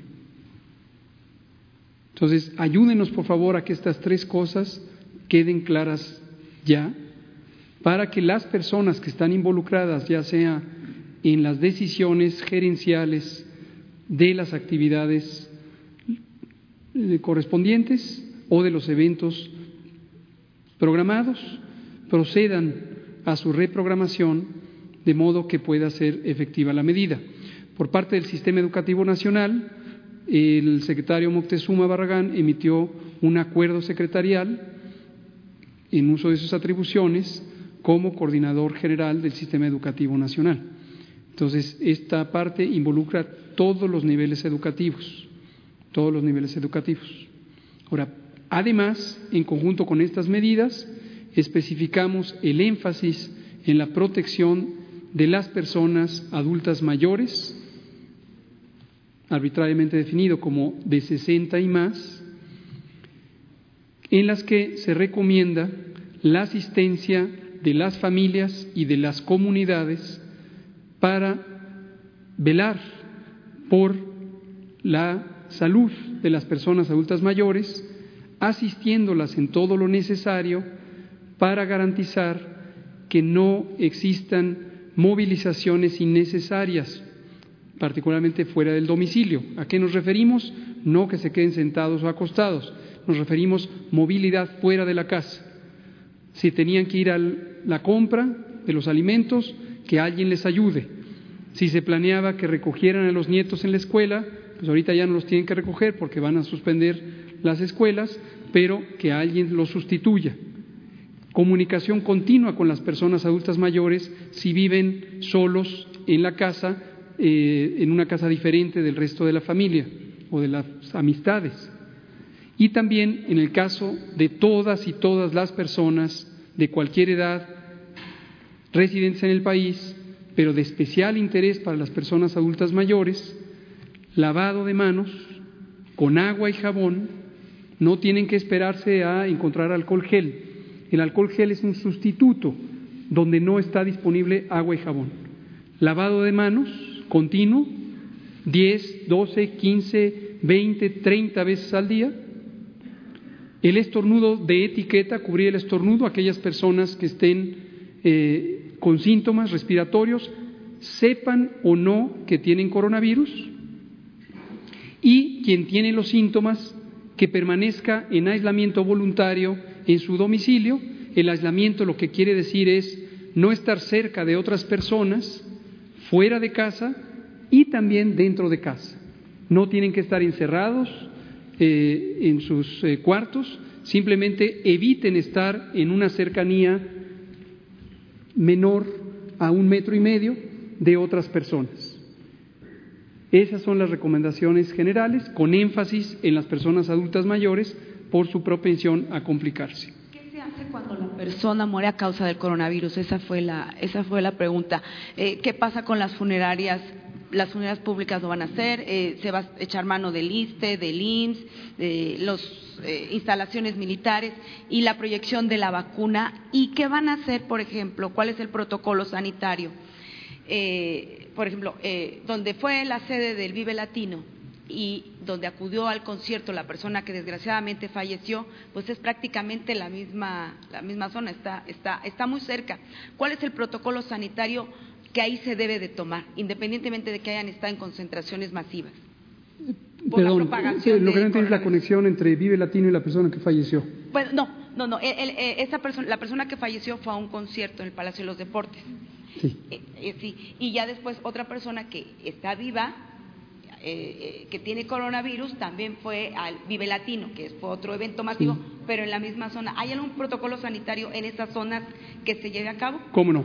Vamos a disipar un poco de la confusión y la mitología y las mentiras y la desinformación que se ha alimentado por la especulación no técnica, no científica, en voz de innumerables personas que parecieran haber desarrollado capacidades de epidemiólogas y de epidemiólogos, de inmunólogos, de infectólogos en un tiempo sorprendente.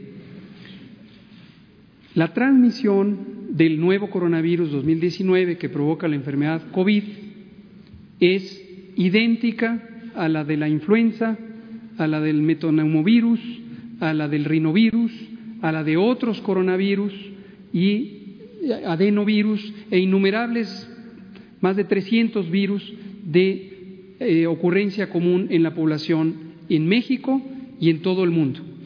Entonces, distingamos claramente algunos atributos importantes de identificar. Mecanismo de transmisión.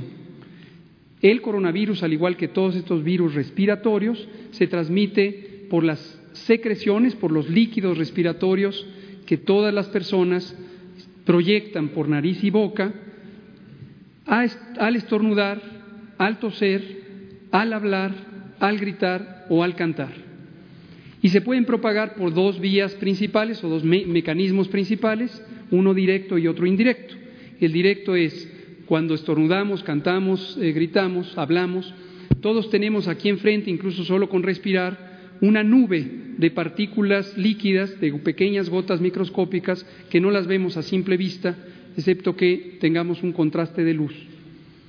Esa nube está presente y más o menos a un metro de distancia de todos nosotros. Si estamos cerca de otra persona, la otra persona respira nuestra nube y nosotros respiramos la de ella. Si uno de los dos está infectado con coronavirus, esa nube se proyecta al interior de la vía respiratoria de la otra persona. Segundo mecanismo es gotas, gotas que pueden ser visibles a simple vista, de saliva mayormente con algunas secreciones de la garganta que se proyectan cuando se habla, se canta, se grita, se estornuda o se tose y caen generalmente a una distancia aproximada de seis metros y pueden caer en superficies físicas y permanecer varias horas en esas superficies o en la mano. Achú. Y cuando eso ocurre, con la mano saludamos a otra persona y en su mano le llevamos el virus y horas después o minutos después esa persona se rasca los ojos, se pica la nariz o se toca la lengua, cualquier parte de la boca, e introduce el virus. O lo mismo, tocó una superficie inerte o un material físico donde hay esas secreciones y se lleva el virus a su interior.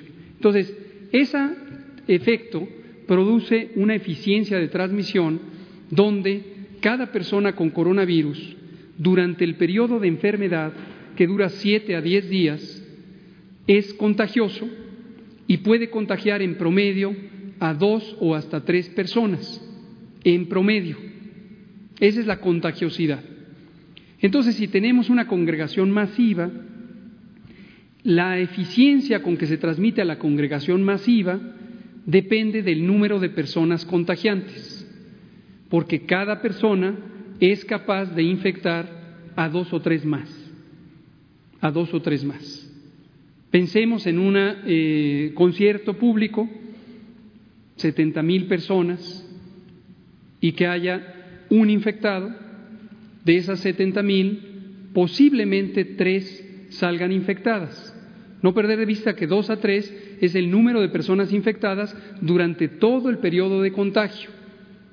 Es decir, no es irremediable que una persona contagiante produzca un contagio, por muchas razones que no podemos eh, detallar en este momento, pero que están claramente estudiadas en las ciencias de la epidemiología, la ciencia básica de la salud pública. Entonces, disipemos mitos de que se tienen que hacer eh, contenciones especiales, de que se tienen que usar trajes especiales de alta contención en bioseguridad, esos trajes que son como unas pijamas de color blanco, de un material eh, no poroso, trajes Tyvex, de que se necesitan escafandras o protecciones integrales, de que se necesitan botas eh, para cubrir el calzado Eso no se necesita.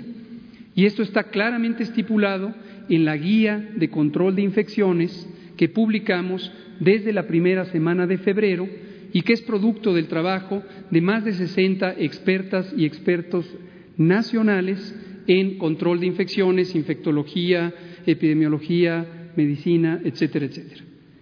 Y los espacios públicos, cuando decimos que es conveniente sanitizarlos, que es otra de las disposiciones para las escuelas, no quiere decir tener eh, un gas de cloro, cerrarlas herméticamente, eh, acordonar eh, o empaquetar todo un edificio y llegar con este tipo de personal especializado con aspersores de alta presión. No quiere decir eso. Quiere decir que el personal de intendencia convencionalmente trabajando en estos espacios utilice cualquier solución desinfectante de uso común. Por ejemplo, cloro la solución típica de cloro que se usa normalmente en los recintos escolares y muchos edificios para trapear el piso. Tampoco hay que ponerla en concentraciones excesivas, eso puede ser tóxico y no es necesario ponerlas a concentraciones eh, eh, excesivas. En la guía de control de infecciones viene detallado cuál es la concentración de cloro que se necesita y todo lo que tiene que hacer es las superficies físicas donde hay contacto común de las manos de los seres humanos, que al menos un par de veces al día se limpien. Tan tan. No se necesita el piso, trapearlo de esa manera, no se necesitan las paredes, no se necesita el techo. Y finalmente, como medidas de protección, no se necesita que la población esté con cubrebocas, mucho menos cubrebocas de alta eficiencia, mascarillas N95 no se necesita. Eso es espectáculo, no ciencia, no técnica. Eso no protege, eso da una falsa sensación de seguridad o la oportunidad de salir en fotografías. No se necesita. En la guía de control de infecciones se estipula claramente que quienes sí necesitan estas mascarillas N95 es solo el personal de salud que está en contacto directo con los pacientes durante el momento de realizar procedimientos, por ejemplo, la toma de muestras que generan aerosoles. O si una persona fuera a ser intubada para ventilación mecánica asistida, las enfermeras y los médicos que están haciendo el procedimiento necesitan esa mascarilla para protección personal. Pero quien esté sentada, sentado en la estación de enfermeras firmando recetas o haciendo prescripciones para el resto de los pacientes y que no está en contacto directo con el paciente, no lo necesita. Y lo último que también es común que se pregunte es, tengo fiebre, tengo tos, tengo dolor de garganta, estoy estornudando, ¿dónde me hacen la prueba de coronavirus?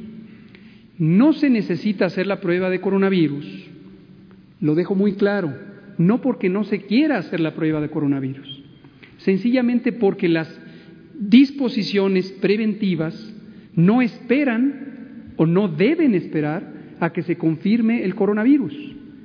A partir de todo este momento, una persona con esos síntomas debemos asumir que tiene coronavirus. Cuando estábamos todavía en la temporada de influenza, pero ahorita está ya francamente en, la fase final, la mayor probabilidad es que quien tenga estos síntomas sea por coronavirus. No se necesita diagnosticar el coronavirus. Si esa persona es como 8 de cada 10 que no tiene enfermedades crónicas o es un adulto mayor de 60 años o una mujer embarazada, no necesita ni confirmación diagnóstica ni un tratamiento especial en virtud de que no existen en el mundo entero medicamentos específicos para el coronavirus como no lo existe para la gran cantidad de virus respiratorios comunes cada año.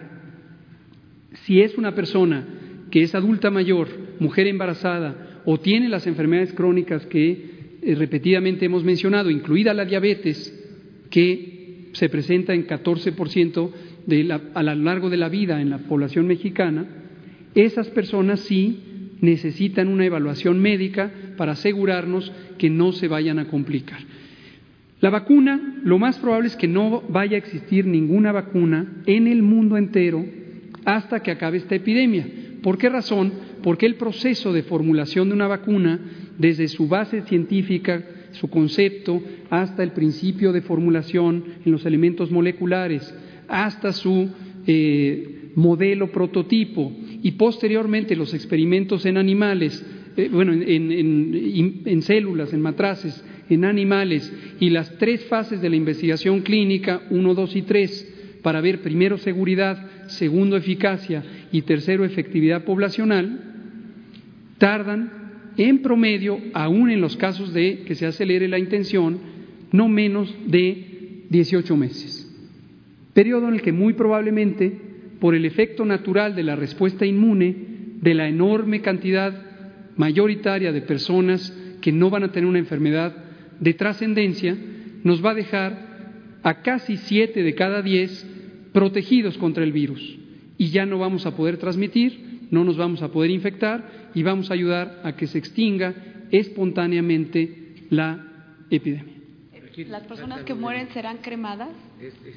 ¿Serán cremadas las personas que mueren? ¿Cuál es el ah, protocolo? el protocolo.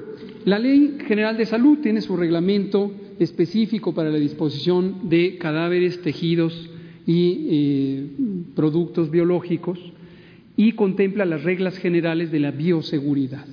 Adicionalmente, y para este propósito, pero no es diferente a otros lineamientos de bioseguridad que han existido por muchos años, pero fue nuevamente revisado para verificar que la guía actual de, control de infecciones para el nuevo coronavirus incorporara cualquier elemento que se necesite para, eh, dadas las características de nuevo conocimiento sobre este agente infeccioso. Considerando que este agente infeccioso, en términos de bioseguridad, es casi idéntico al de la influenza y al de los otros virus respiratorios y al de innumerables agentes biológicos, la guía ratifica las medidas generales que se requieren para la disposición de restos humanos, tejidos y líquidos en condiciones seguras. Y básicamente son los protocolos ordinarios que en todos, absolutamente todos los hospitales eh, y consultorios del país se utilizan y que corresponden a los estándares internacionales que en este mismo momento se usan prácticamente en todas las naciones. Entonces, es un eh, manejo general de protección donde el personal de los eh, eh, servicios de patología, generalmente en los hospitales, hace un procesamiento de los restos utilizando los mecanismos de protección personal y los equipos de protección personal correspondientes, que no son diferentes a los que se usan y deben usarse para el procesamiento de cualquier persona que fallezca por cualquier causa, conocida o desconocida. Ojo con eso. La bioseguridad del personal que trabaja en los servicios funerarios o los servicios de patología, en toda la cadena del proceso, debe ser siempre eh, íntegra independientemente de que se conozca o no la causa del fallecimiento y de que ésta sea o no un agente infeccioso. Entonces, se usa lo que siempre se utiliza y en la medida en que se haga correctamente no hay un riesgo incrementado de daño hacia el personal que labora ni en los campos clínicos ni en el proceso de disposición de cadáveres. Específicamente la inquietud de si tienen que ser cremados, la respuesta es no, no se requiere porque la, mecánica, el mecanismo de transmisión es la vía respiratoria, como ya lo expliqué, no es que emanen elementos infecciosos, no es así, no es así. Miren, este, ya tenemos que irnos porque vamos eh, a la clausura de eh, los cursos de formación de un grupo importante de la Guardia Nacional. O sea, tenemos que atender todo. Imagínense la importancia de eh, la Guardia Nacional. Entonces, les propongo que para mañana queda eh, Mara y Antonio, que nos faltan, y todos los demás. Y este, porque miren, son las nueve y media, vamos hasta San Miguel de los Agüeyes. San Miguel de los Agüeyes, sí. Este, nada más termino porque les quería mostrar que no, no encontré ayer, pero ya lo, sí estaba. Miren el trébol. Pero ya vieron de cuántas hojas.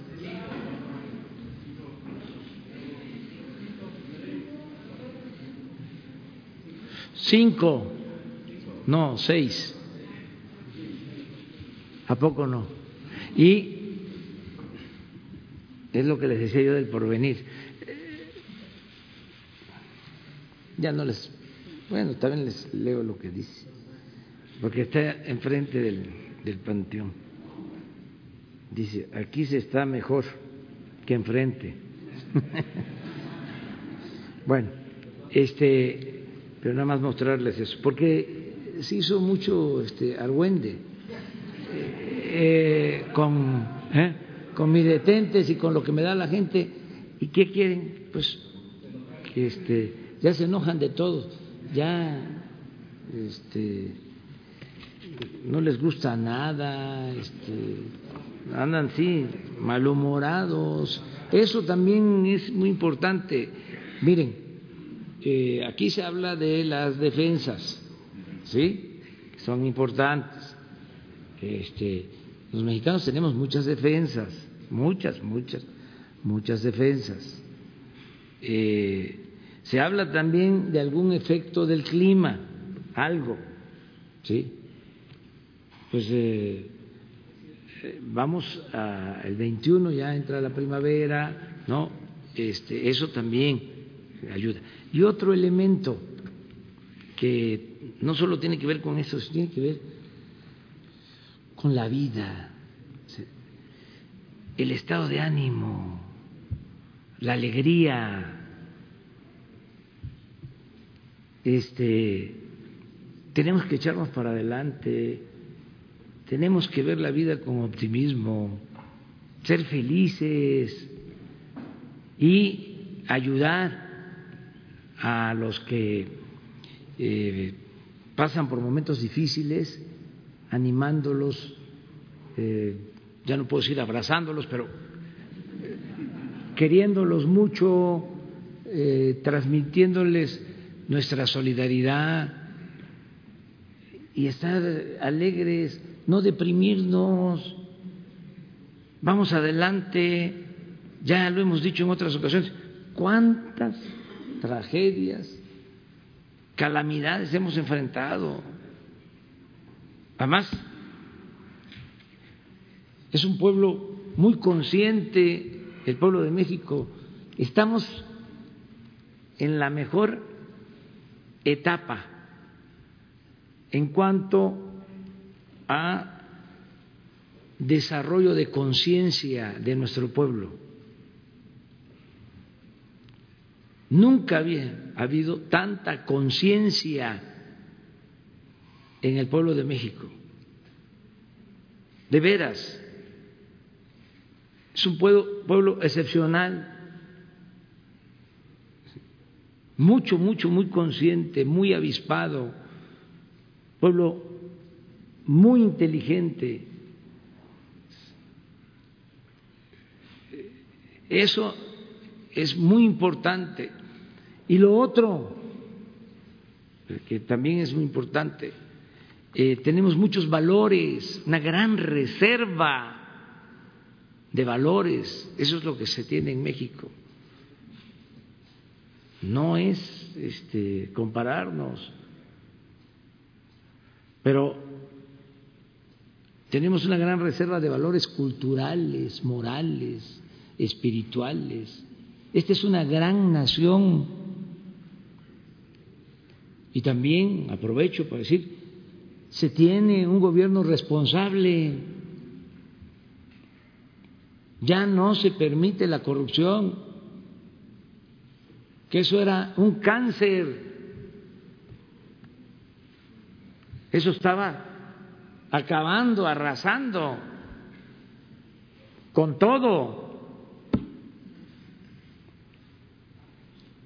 Y aquí estamos trabajando 16 horas diarias y pendiente de todos, cumpliendo con nuestra misión de proteger al pueblo. Entonces, que nadie se sienta solo, abandonado, que eh, ahora más que nunca seamos eh, solidarios, fraternos. Ya se ha demostrado infinidad de veces. Aquí eh, termino con las dos eh, medidas, además de lo estructural, que hay muchas cosas que se han decidido. Dice, es que no se toman decisiones, no se toman decisiones equivocadas. El protagonismo, tomar decisiones para que se nos eh, deteriore el peso más de la cuenta. ¿Eso es lo que quisieran? ¿Que se nos deprecie más la moneda por una decisión equivocada? Un cierre de fronteras y que nos afecte. No, claro que hemos tomado este, decisiones. Decisión es poner orden, ya lo dije. La política es poner orden en el caos. El que tengamos a los científicos hablando, no todos, lo dije desde el principio, ni el presidente, ni nadie es todo, es todólogo. Entonces, son decisiones que se han estado tomando. Eh, la información, ¿qué no es una decisión? ¿En qué país del mundo se ha informado como en México? ¿Dónde? Y por cierto, seguimos a las siete de la noche este, informando y orientando. Hay un plan, las etapas que se están siguiendo. Y ahora, en el marco de ese plan, dos medidas, el adelantar el apoyo a los adultos mayores. Estamos hablando de una población vulnerable que va a tener más posibilidad con independencia, no para ir a una institución, sino que tiene sus recursos y ellos ya deciden de manera independiente, autónoma, qué hacer. Y el pueblo eh, es sabio y la gente eh, mayor mucho más sabe muy bien lo que se tiene que hacer. Y la otra medida, además del plan general, es esta preparación de eh, la intervención en su caso, pero estar preparados eh, para aplicar un DN3 con el apoyo de la Secretaría de Marina y del Ejército.